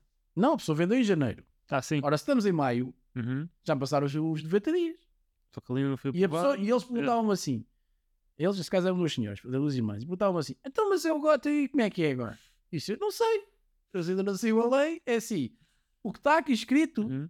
é, é 90 dias, é, 30, é 3 meses. Portanto, se venderam no dia 6 ou 7 de janeiro, de facto, esses, esses, meses já passaram. Mas como, entretanto, A proposta é esta, ela ainda não saiu. Eu não sei o que é que vem aí. Não sei se vai haver retroatividade, se vai. Não, não faço ideia. Portanto, o espírito da coisa é três meses, neste caso, para a frente, sendo que no vosso caso, e na, na, na proposta fala em 1 do 1, portanto, todas as casas vendidas a partir de 1 do 1, naquele caso era a, a venda de em janeiro, tinham três meses para ir ao banco e amortizar o crédito. Mas como ainda não há lei, como é que a gente fica? Não é? Mas foi com retroativos, a retroativos que é a data de aprovação. Mas a data de quê? Como? São, lá está, por isso é que estas coisas não são. É o quê? Estamos em maio, é que se isto é o quê? Yeah. Mas isto para dizer, pronto, perguntas, mais perguntas que façam. Portanto, essa das mais-valias é mais ou menos isto. Do arrendamento. Empresa não abrir, mais-valias. Abrir empresa não abrir é de longe a que fazem mais. Um, se calhar também tem um bocado a ver. Pronto, isto, a minha amostra é, está de certa forma inquinada. Porque se calhar tem um bocadinho a ver também no estágio, ou, no, no, ou seja, no momento em que as pessoas falam comigo. Porque se calhar essa pergunta uhum. é a pergunta que mais motiva que as pessoas falem comigo. Estás a perceber o que eu estou a dizer? Ou seja, Sim, mas mesmo... pode não ser uma amostragem. Não, isto não é nada científico. Eu estou a Sim, falar mas tu estavas a fazer as perguntas e, por exemplo, esta de revestimento de mais-valias, de abrir empresa ou não, também é que mais colocam a mim. ti. Embora não seja fiscalista, nem passo Sim, sim, sim, nada sim. dessa imagem, mas mete esta pergunta, seja pessoas que já, que já têm imóveis ou que querem pensaram agora em investir em imobiliário. Lá, Ricardo, gosto dos teus vídeos, devo abrir uma empresa. Fazem muito. Essa, essa, essa é que fazem mais. Isso é sem dúvida. Ou seja, no fundo, é. ahm, as pessoas precisam de ajuda. Eu noto isto muito. Às vezes nem é tanto. As conversas das consultas derivam muito para isto. Ahm, e já, epá, de- eh, assim, eu já fazia algumas consultas antes do livro, mas depois do livro, estou na área do imobiliário, estourou. Ahm, e o que acontece é, muitas vezes, ah, o que, as pessoas vêm com algumas questões, não é? Mas são questões às vezes até um bocadinho desgarradas, ou seja, é uma- são, são assim coisas. E, e- eu tento juntar ali um bocado a coisa, ou seja, vamos lá ver se a gente resolve essa amálgama, porque se calhar por trás disso há dúvidas mais profundas, que é do tipo, agendar, se mas, mas o que, quer- mas o que é que exatamente, qual é o objetivo e quanto tempo? Mas é que a independência financeira daqui a 5 anos é complemento de reforma, é o quê? Uhum. Quer deixar o seu emprego, não quer? Se calhar- é por aí que a gente tem que começar a perceber Exato. se, do ponto de vista financeiro, o que é que se eu tenho 40 anos, o que é que eu quero fazer até aos 50? Ou o que é, como, é que eu, como é que eu vejo a minha vida financeira daqui para a frente nos próximos 10 anos ou 5 anos? Uhum. Pronto. E tento um bocadinho puxar para as pessoas nesse sentido, pa- porque, porque é assim, isso, às vezes essa, esse, esse direcionamento, humildemente, não estou aqui a dizer, não, estou, não sou nenhum guru da coisa, estou aqui a ensinar as pessoas a serem Mas ajuda a, Mas a é- própria pessoa depois a saber Exato. procurar ajuda Não, e ir em é- frente. E não é só isso, é as perguntas que a pessoa está a fazer, que são essas as mais concretas, Uhum. por trás há outras que a pessoa ainda não respondeu, que são mais importantes que estas. Uhum. Não é? Quando diz assim, ah, a questão da mais-valia, não sei o quê. Mas está, mas qual é o objetivo? Qual é o objetivo? O objetivo é que é fazer esse, esse, esse negócio. É que se fazer esse negócio é uma coisa. Se é fazer isso uma vez por outra, é outra. não é? Portanto, vamos primeiro perceber para onde é que queremos ir, qual é o destino, e depois é que vamos perceber que viagem é que temos que fazer. Eu acho que temos que começar por aqui. Uhum. E, e- e muitas das vezes acontece, também acontece, atenção, também acontece, pessoas já virem com este pensamento bem estruturado, eh, às vezes, eu- às vezes ouve, já me aconteceu tudo. PowerPoints bem feitos.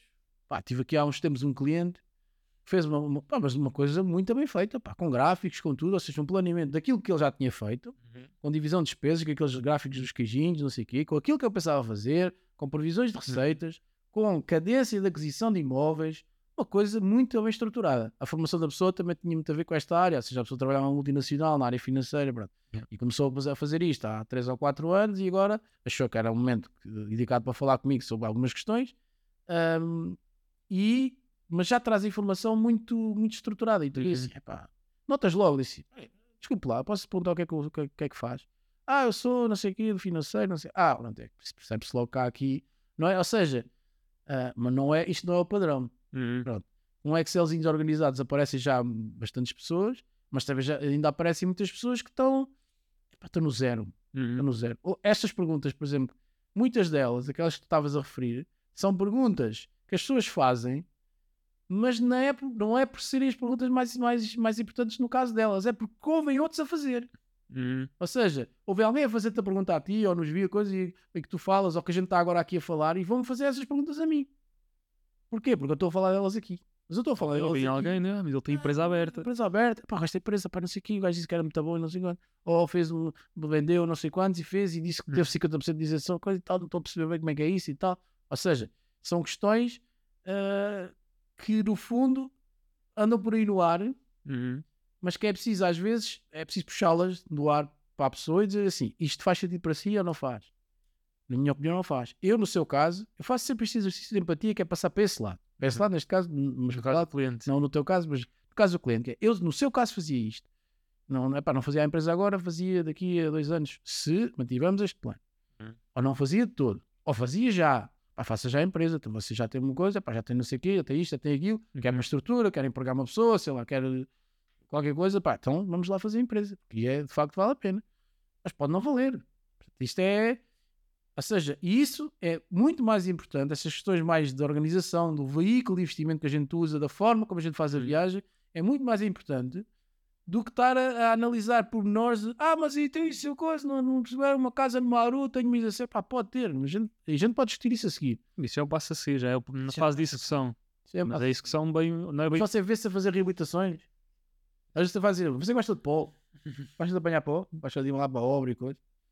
É pá, gosto de pouco. É pá, então se calhar. Andar atrás dos empreiteiros e. Anda lá a ver e coisa, e quer e gosta disso, andar lá. Ah, então se calhar é assim. Se quer investir no imobiliário, mas não quer andar no meio do pó, se calhar é melhor procurar imóveis novos. Sim, há coisas mais recentes. Gosta de decoração e. Ah pá, isso gosto. Então se calhar é mais por aí. É mais essa onda. É mais essa onda. Mas se você não gosta de pó, não gosta de andar lá metido no coisa, nas obras, andar ali, zuma, zuma, zuma, o potencial se calhar é maior. Mas é assim, mas é preciso gostar. Porque Sim, uma pessoa lá, tem outra, outra empresa qualquer, agora quer-se pôr a fazer compra e revenda. Isso é uma empresa nova. Se calhar acha que vale a pena a vossa empresa de design gráfico, você trabalha ah, sim, 10 horas sim. por dia e agora vai meter-se a acompanhar obras, a ligar a não sei quem.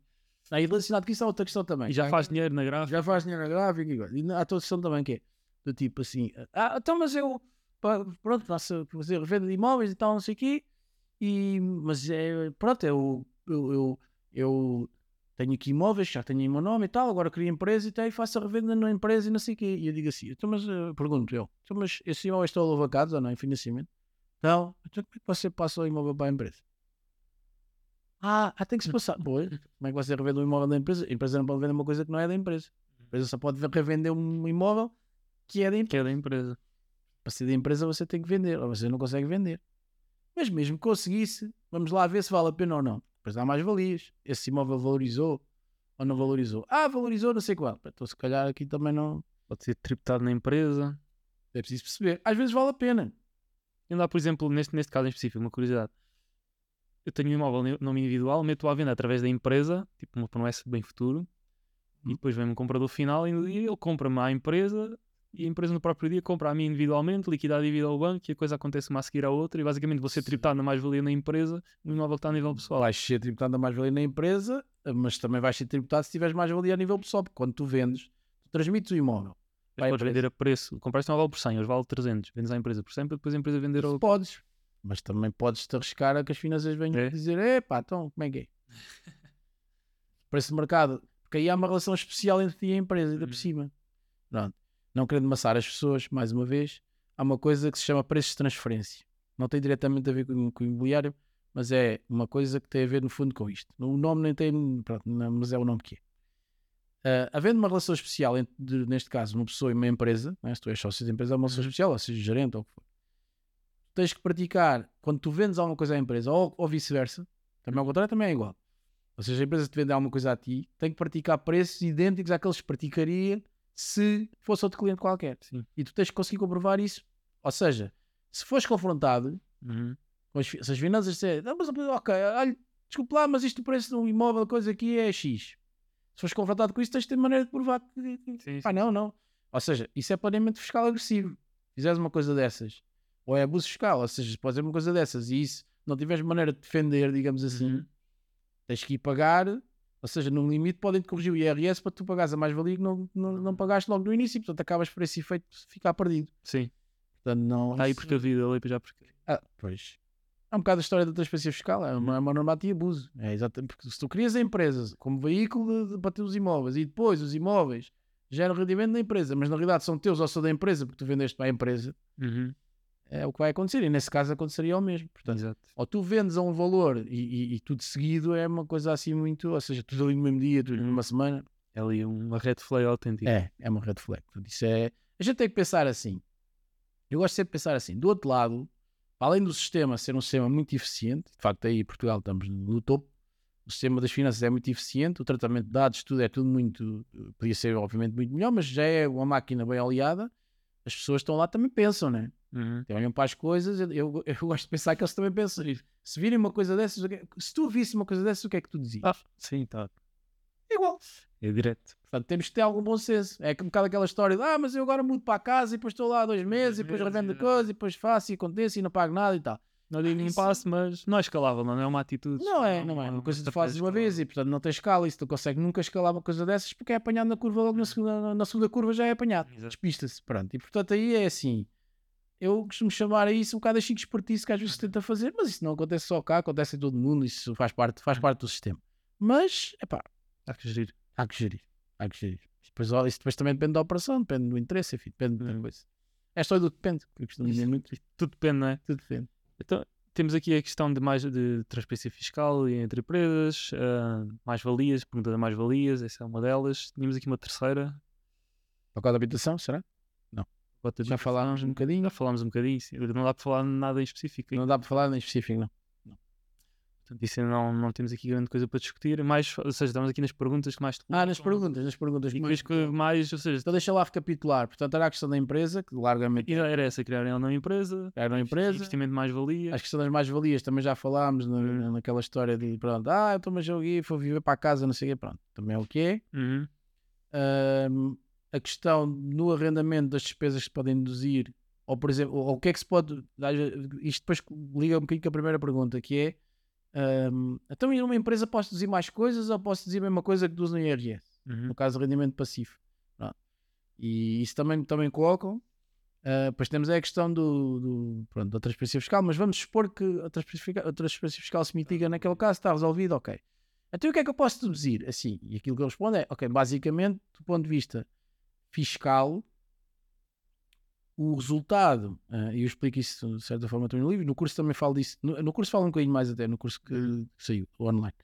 Ahm, do ponto de vista fiscal, o resultado que tu tens ah, real, vamos chamar assim, ou seja, o resultado, quando digo resultado, é o lucro que, que essa atividade te dá, o lucro ou prejuízo, pode ser uma coisa. Uhum. E há que ter noção disso e nunca se esquecer disso, pode dar prejuízo. Mas pronto, em termos do resultado que, esse- que, que essa atividade te dá, em termos de, ou seja, potencialmente é mais próximo do real do, numa empresa, é mais próximo Uhum. do real do fiscal. Exatamente porque tu numa empresa consegues colocar despesas que no caso Individual não individual não consegues. Gasolinas, locações, sei lá, um, tu próprio, por exemplo, dizes assim, ah, eu estou aqui, eu faço isto, não sei o quê, mas se fazes isso tu próprio, no limite devias ter um salário, um rendimento por fazeres isso, porque no fundo há aqui um custo de oportunidade, tu para fazeres isso, ou fazes tu ou contratas alguém para fazer. Imagina alguém para andar a, sei lá, a ver os imóveis, a fazer visitas, a, o que for. Pronto. Portanto, se tu colocas o teu tempo a isso, no limite tens que quantificar, depois se pagas ou não pagas já pode ser uma questão diferente mas tens que quantificar o teu tempo.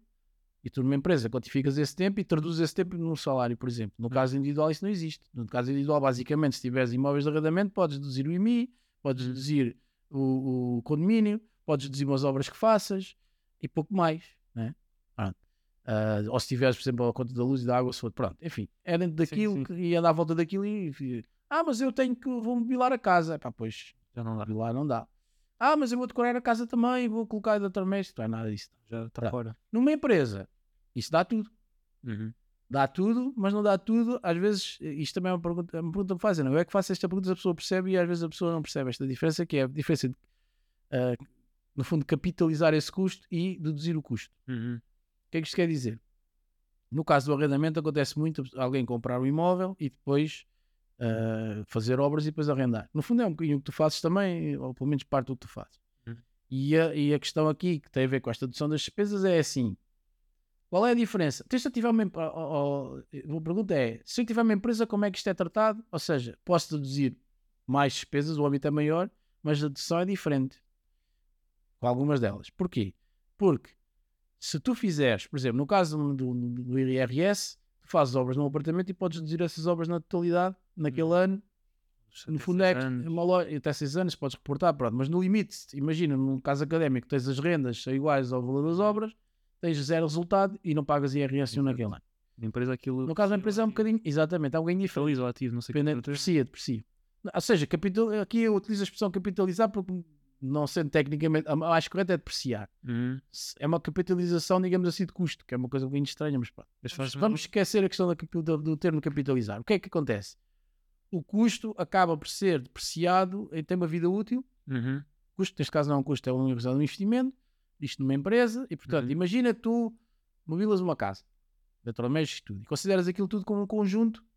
Pegas naquilo e vais dizer assim, olha, isto tem uma vida útil de 8 anos. Pronto, durante 8 anos eu não tenho que pôr aqui móveis novos, nem tenho Uhum. que fazer nada nisto, porque isto aguenta 8 anos.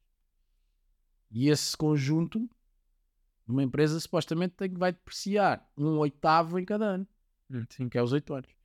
Portanto, é uma lógica completamente diferente. Não é a questão de dizer assim, então, mas eu ah, recupero ou não o custo? Você recupera o custo, mas recupera o custo mais devagar, fiscalmente. Afeta cash flow, afeta essas coisas. Pronto, afeta cash flow, é assim, eu no fundo, num, num- caso estou, ah, no caso da empresa, estou a adiantar imposto em relação ao caso do IRS, e isto especificamente para a parte das obras com arrendamento. Estamos aqui a falar de um caso muito específico.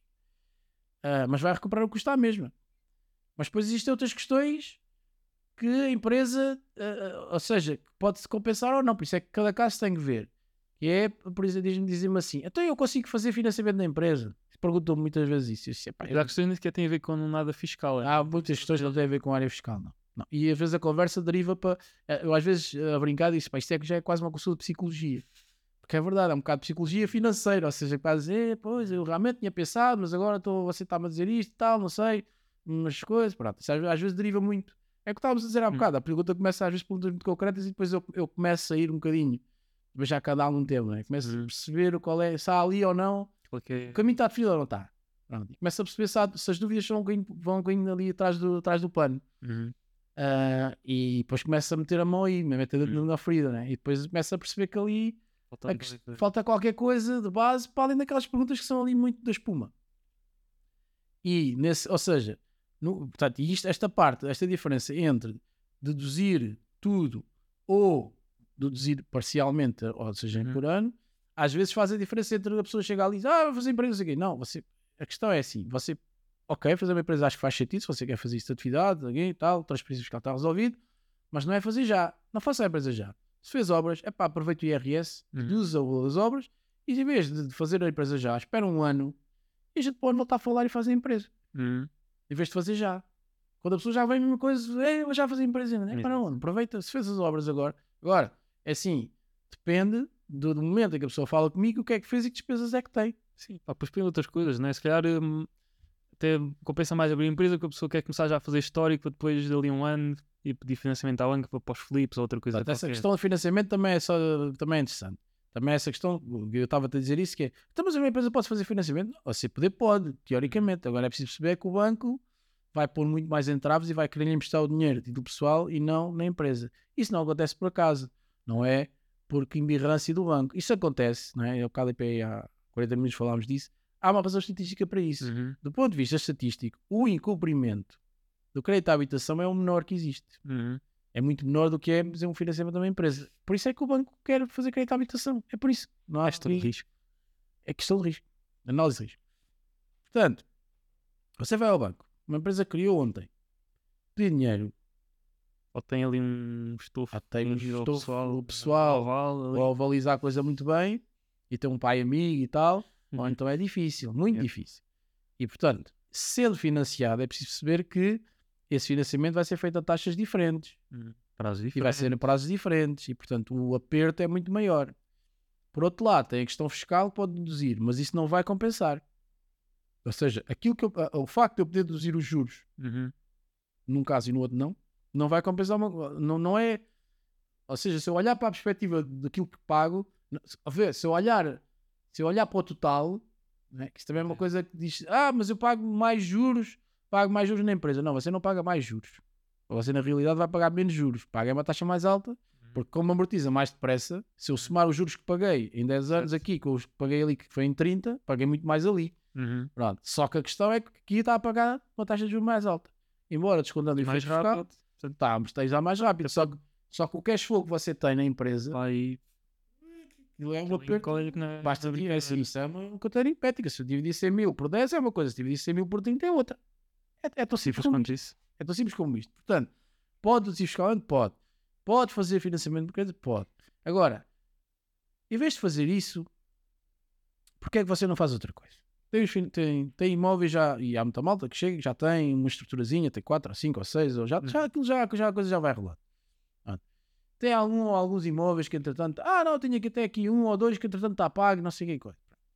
Então é assim, esses imóveis, Uhum. se a questão é empre... se agora queremos escalar isso para outra, passar uma segunda fase com a empresa, fazer fix and flip e possa haver arrendamento e possa isso tudo, ok. Podemos é nós próprios, neste caso Hum. o meu amigo investidor, pode financiar a empresa uma, uma, uma- uma grande parte, ou seja, faz aqui algumas operações, ou fez e já tem algum dinheiro de lado, coisa acumulada. Ou vende agora e acumula e tem ali 200 mil ou 300 mil euros. Em vez de ir ao banco a correr financiar-se, epá, empresta o dinheiro à empresa e compra a empresa. Uhum. Faça isso. Para começar a empresa, até porque é assim: se eu chegar ao banco com dinheiro, é diferente se eu chegar ao banco sem dinheiro. Isto é empresa, uma empresa é nova, tá bem? Mas eu, eu chego ao banco e peço 50%. E o banco aí vai dizer: pá, está mal, está a correr, o gajo está-se a querer atravessar também, portanto atravessamos os dois. Uhum. Agora, se eu for ao banco pedir 80% ou 90% e eu não estou disposto a dar nada, entre aspas, dou 10%, é mais difícil, é história difícil. nenhuma.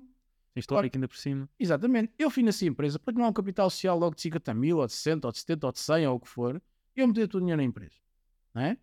E depois posso ir ao banco com a empresa Hum. e a probabilidade de ser aprovada é maior. E isto chegamos à conclusão que a empresa é o veículo ideal para o seu caso. Pode não ser. Mas se já são pormenores, não é? já são para vamos afinar. Ok, se for, é para você, em vez de pedir o dinheiro todo, faz aqui, ok, eu vendo aqui, depois daqui financia para ali e depois isso pode permitir que a empresa arranque e ganhar aquela embalagem. Fundo, Uhum. É aquele embalo que é preciso de início. É porque depois, se a coisa começar a correr bem, o banco não vai largar. O banco quer é malta que, que, pá, que cumpre e que pague e coisa e não vai largar. E se a coisa se começar a ver que a coisa rola, pá, está tudo bem. Isso, o que é que lá está.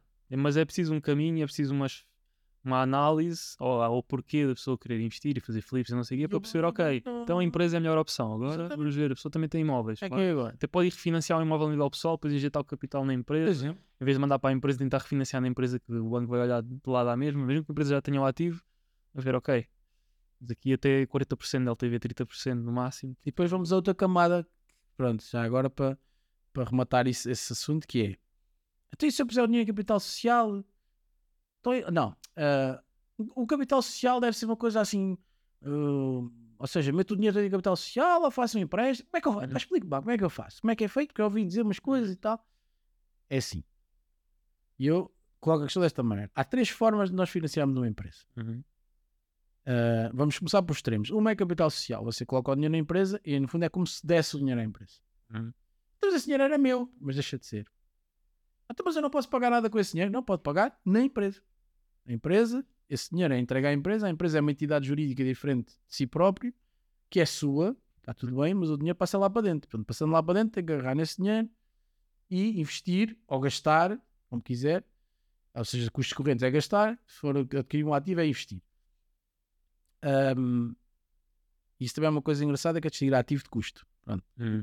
É tal coisa da literacia que as pessoas muitas vezes não sabem distinguir. Ah, mas portanto, colocas o dinheiro na empresa, a empresa a seguir compra um imóvel, compra outra coisa qualquer, faz o. Não interessa. Então, mas como é que eu posso lhe ver esse dinheiro? Capital próprio, capital social? Isso já foi. Pode, é possível, quer dizer, não é impossível de reaver, mas é muito mais difícil porque supostamente esse dinheiro é metido na empresa e é da empresa. Existe o outro extremo que é suprimento, que é um empréstimo que o sócio faz à empresa. Nesse caso, o que, é, o que acontece é que o dinheiro que era seu é metido na empresa a título de empréstimo. Ou seja, no fundo, é como se você próprio fosse um banco da empresa. Portanto, financiar a empresa. Pode cobrar juros ou não? Ah, mas assim, porra, então vou cobrar juros. Depois desconta no IRC, está bem, mas depois também tem que declarar no IRS. Ah, então assim já não quero. Portanto, é um bocado esta coisa. É preciso depois ver se vale a pena ou não cobrar juros, se vale, porque tem que pagar IRS sobre os juros. Portanto, e depois no meio existe uma coisa que é a que se chama as presta- prestações suplementares, que é um instrumento de capital próprio, ou seja, que está, sem entrar aqui muitas tecnicidades, mas aparece no balanço arrumadinho ao lado do capital social, mas não é capital social. Ou seja, no limite permite uh, recuperar o dinheiro Uhum. de forma mais fácil, mas ainda assim reforça, em termos de balança, aparece de certa forma no capitais próprios da empresa e portanto é aqui um, é aqui um se quiseres é assim, tens o preto e tens o branco e aquilo é o cinza, está ali a meio caminho entre uma coisa e outra. Pronto. Uhum. Assim, grosso modo é isto. E às vezes é um instrumento interessante para fazer esse tipo de, de, de- de- ou até de combinar com uma parte de suprimento da parte da coisa. Embora, do ponto de vista do banco, da análise de risco do banco, Uhum. muitas vezes o banco encara o suprimento como, como capital, ou seja, transforma numa análise de risco, transforma. Olha, se olhares para o balanço do ponto de vista prático, vês que a dívida do sócio está lá no passivo e é uma dívida. Mas o banco, da análise de risco que faz, se esta dívida é do sócio, no fundo assume que isto é capitais próprios. Uhum. Isso acontece muito para os filhos do banco. Mas do ponto de vista formal do balanço, se não está nos capitais, é dívida. Exato. Que é o que financia depois os, os ativos e, e- e tudo o que a empresa compra. Mas para dizer o quê? Que esta questão também me é colo- isto por causa das questões, também me é colo- quando chegamos já a este nível de detalhe né, da empresa, é, então como é que eu financio a empresa? Então, mas meto no capital social, e a pessoa assim fica a perceber, olha, se meter no capital social acontece isto, se meter nos suplementos acontece isto. Uhum. Isso tem aqui uma- um instrumento que é intermédio entre este e aquele. É pá, isso é porreiro, cá vão fazer isso. Pronto, isso é. Já percebeu o que é que acontece em cada um deles? O dinheiro, em qualquer um deles, o dinheiro entra na empresa. Só que entra de formas diferentes, Então, formas de retirar. com formas de retirar diferentes. Outra questão que me colocam nesta, eu não sei todo o tempo que está, ou se coisa, Já vamos no dobro, mas no dobro. aqui para a reta Pá, tenho, final. tenho que me ir embora, meio 45, então tenho que me ir embora. Ah, então vamos terminar. Vamos aqui, última, última questãozinha. Última questão que é só esta, que é dizer assim, até se eu retirar o dinheiro, Uhum. esse dinheiro que eu meti na empresa, se eu retirar, eu pago impostos ou não? E eu, depende, e eu digo assim, não, quer dizer, em qualquer uma das situações que estamos a falar, tem níveis diferentes, mas em qualquer uma delas, retirar o dinheiro, até o montante que se lá colocou, não paga nada. Uhum. Se ultrapassar esse montante, já é outra coisa, porque aí já é considerado lucro. Ou seja, já é considerado distribuição, já, já estamos a falar de dividendos, já estamos a falar de uma coisa diferente. Mas, até aquele montante que emprestou ou que colocou lá, não tem que pagar impostos. Ter que isto no calo, Sim. senão nunca mais acaba. Depois há a questão do imposto de selo, né? Se aquilo fica lá mais um ano. Ah, sim, sim, sim. Sim, mas, mas isso já, é um, já são por nós muito técnicos. Depois, quando tiver, vão falar com o contabilista ou fiscalista, género, vou dizer, oh, mas cuidado, se isto ficar lá menos de um ano, só é 0,6%, se for mais de um ano. Não, tá, essa, há essas questões também. Há As essas pessoas- já, já é para as sessões um para um, não é propriamente aqui. É, isso já são questões mais. Não, não. Não não, não se aplica a toda a gente e quem faz essa pergunta já tem um nível de tem. conhecimento. Já, já decidiu que é por ali. É, já, já, de certa forma já tem, já, já, já tem a coisa mais, mais delineada. Pô, nem é um fator de acaba por nem ser um fator Não, decisivo. ainda não é por aí. Não é por aí. Alright. Olha, Fá- eh, Marco, Podia ser Fábio, mas, podia ser Fábio. Não, não sabes o que é que os teus pais na altura discutiram. mas também não sei, não, não sei, não sei. Não, Marco, olha, Porque obrigado. quando já, já tinham decidido, pá. Já Não tive, decidido. não tive decisão nenhuma nessa questão do nome. Isso não. Como nenhum de nós tem. É verdade. Agora já se pode mudar essas coisas. Não fica-. São modernices. Marco, obrigado pela tua disponibilidade, obrigado pelo Obrigado. que partilhaste. E vou deixar os teus links. eh, não sei se tens link de Instagram ou não, Tenho, mas tenho, pelo menos o tenho. site. Tenho, mas depois a gente troca isso. O site eu vou poupar, também tem lá montes de recursos, vídeos, o canal YouTube também já, já acompanha há vários anos. E o livro, vale, Eu vale, mesmo, agradeço. vale literalmente ouro, Eu agradeço. que, que a mim já me poupou alguns milhares de impostos. Ainda bem, ainda bem. É esse o propósito dele. Exato. É isso.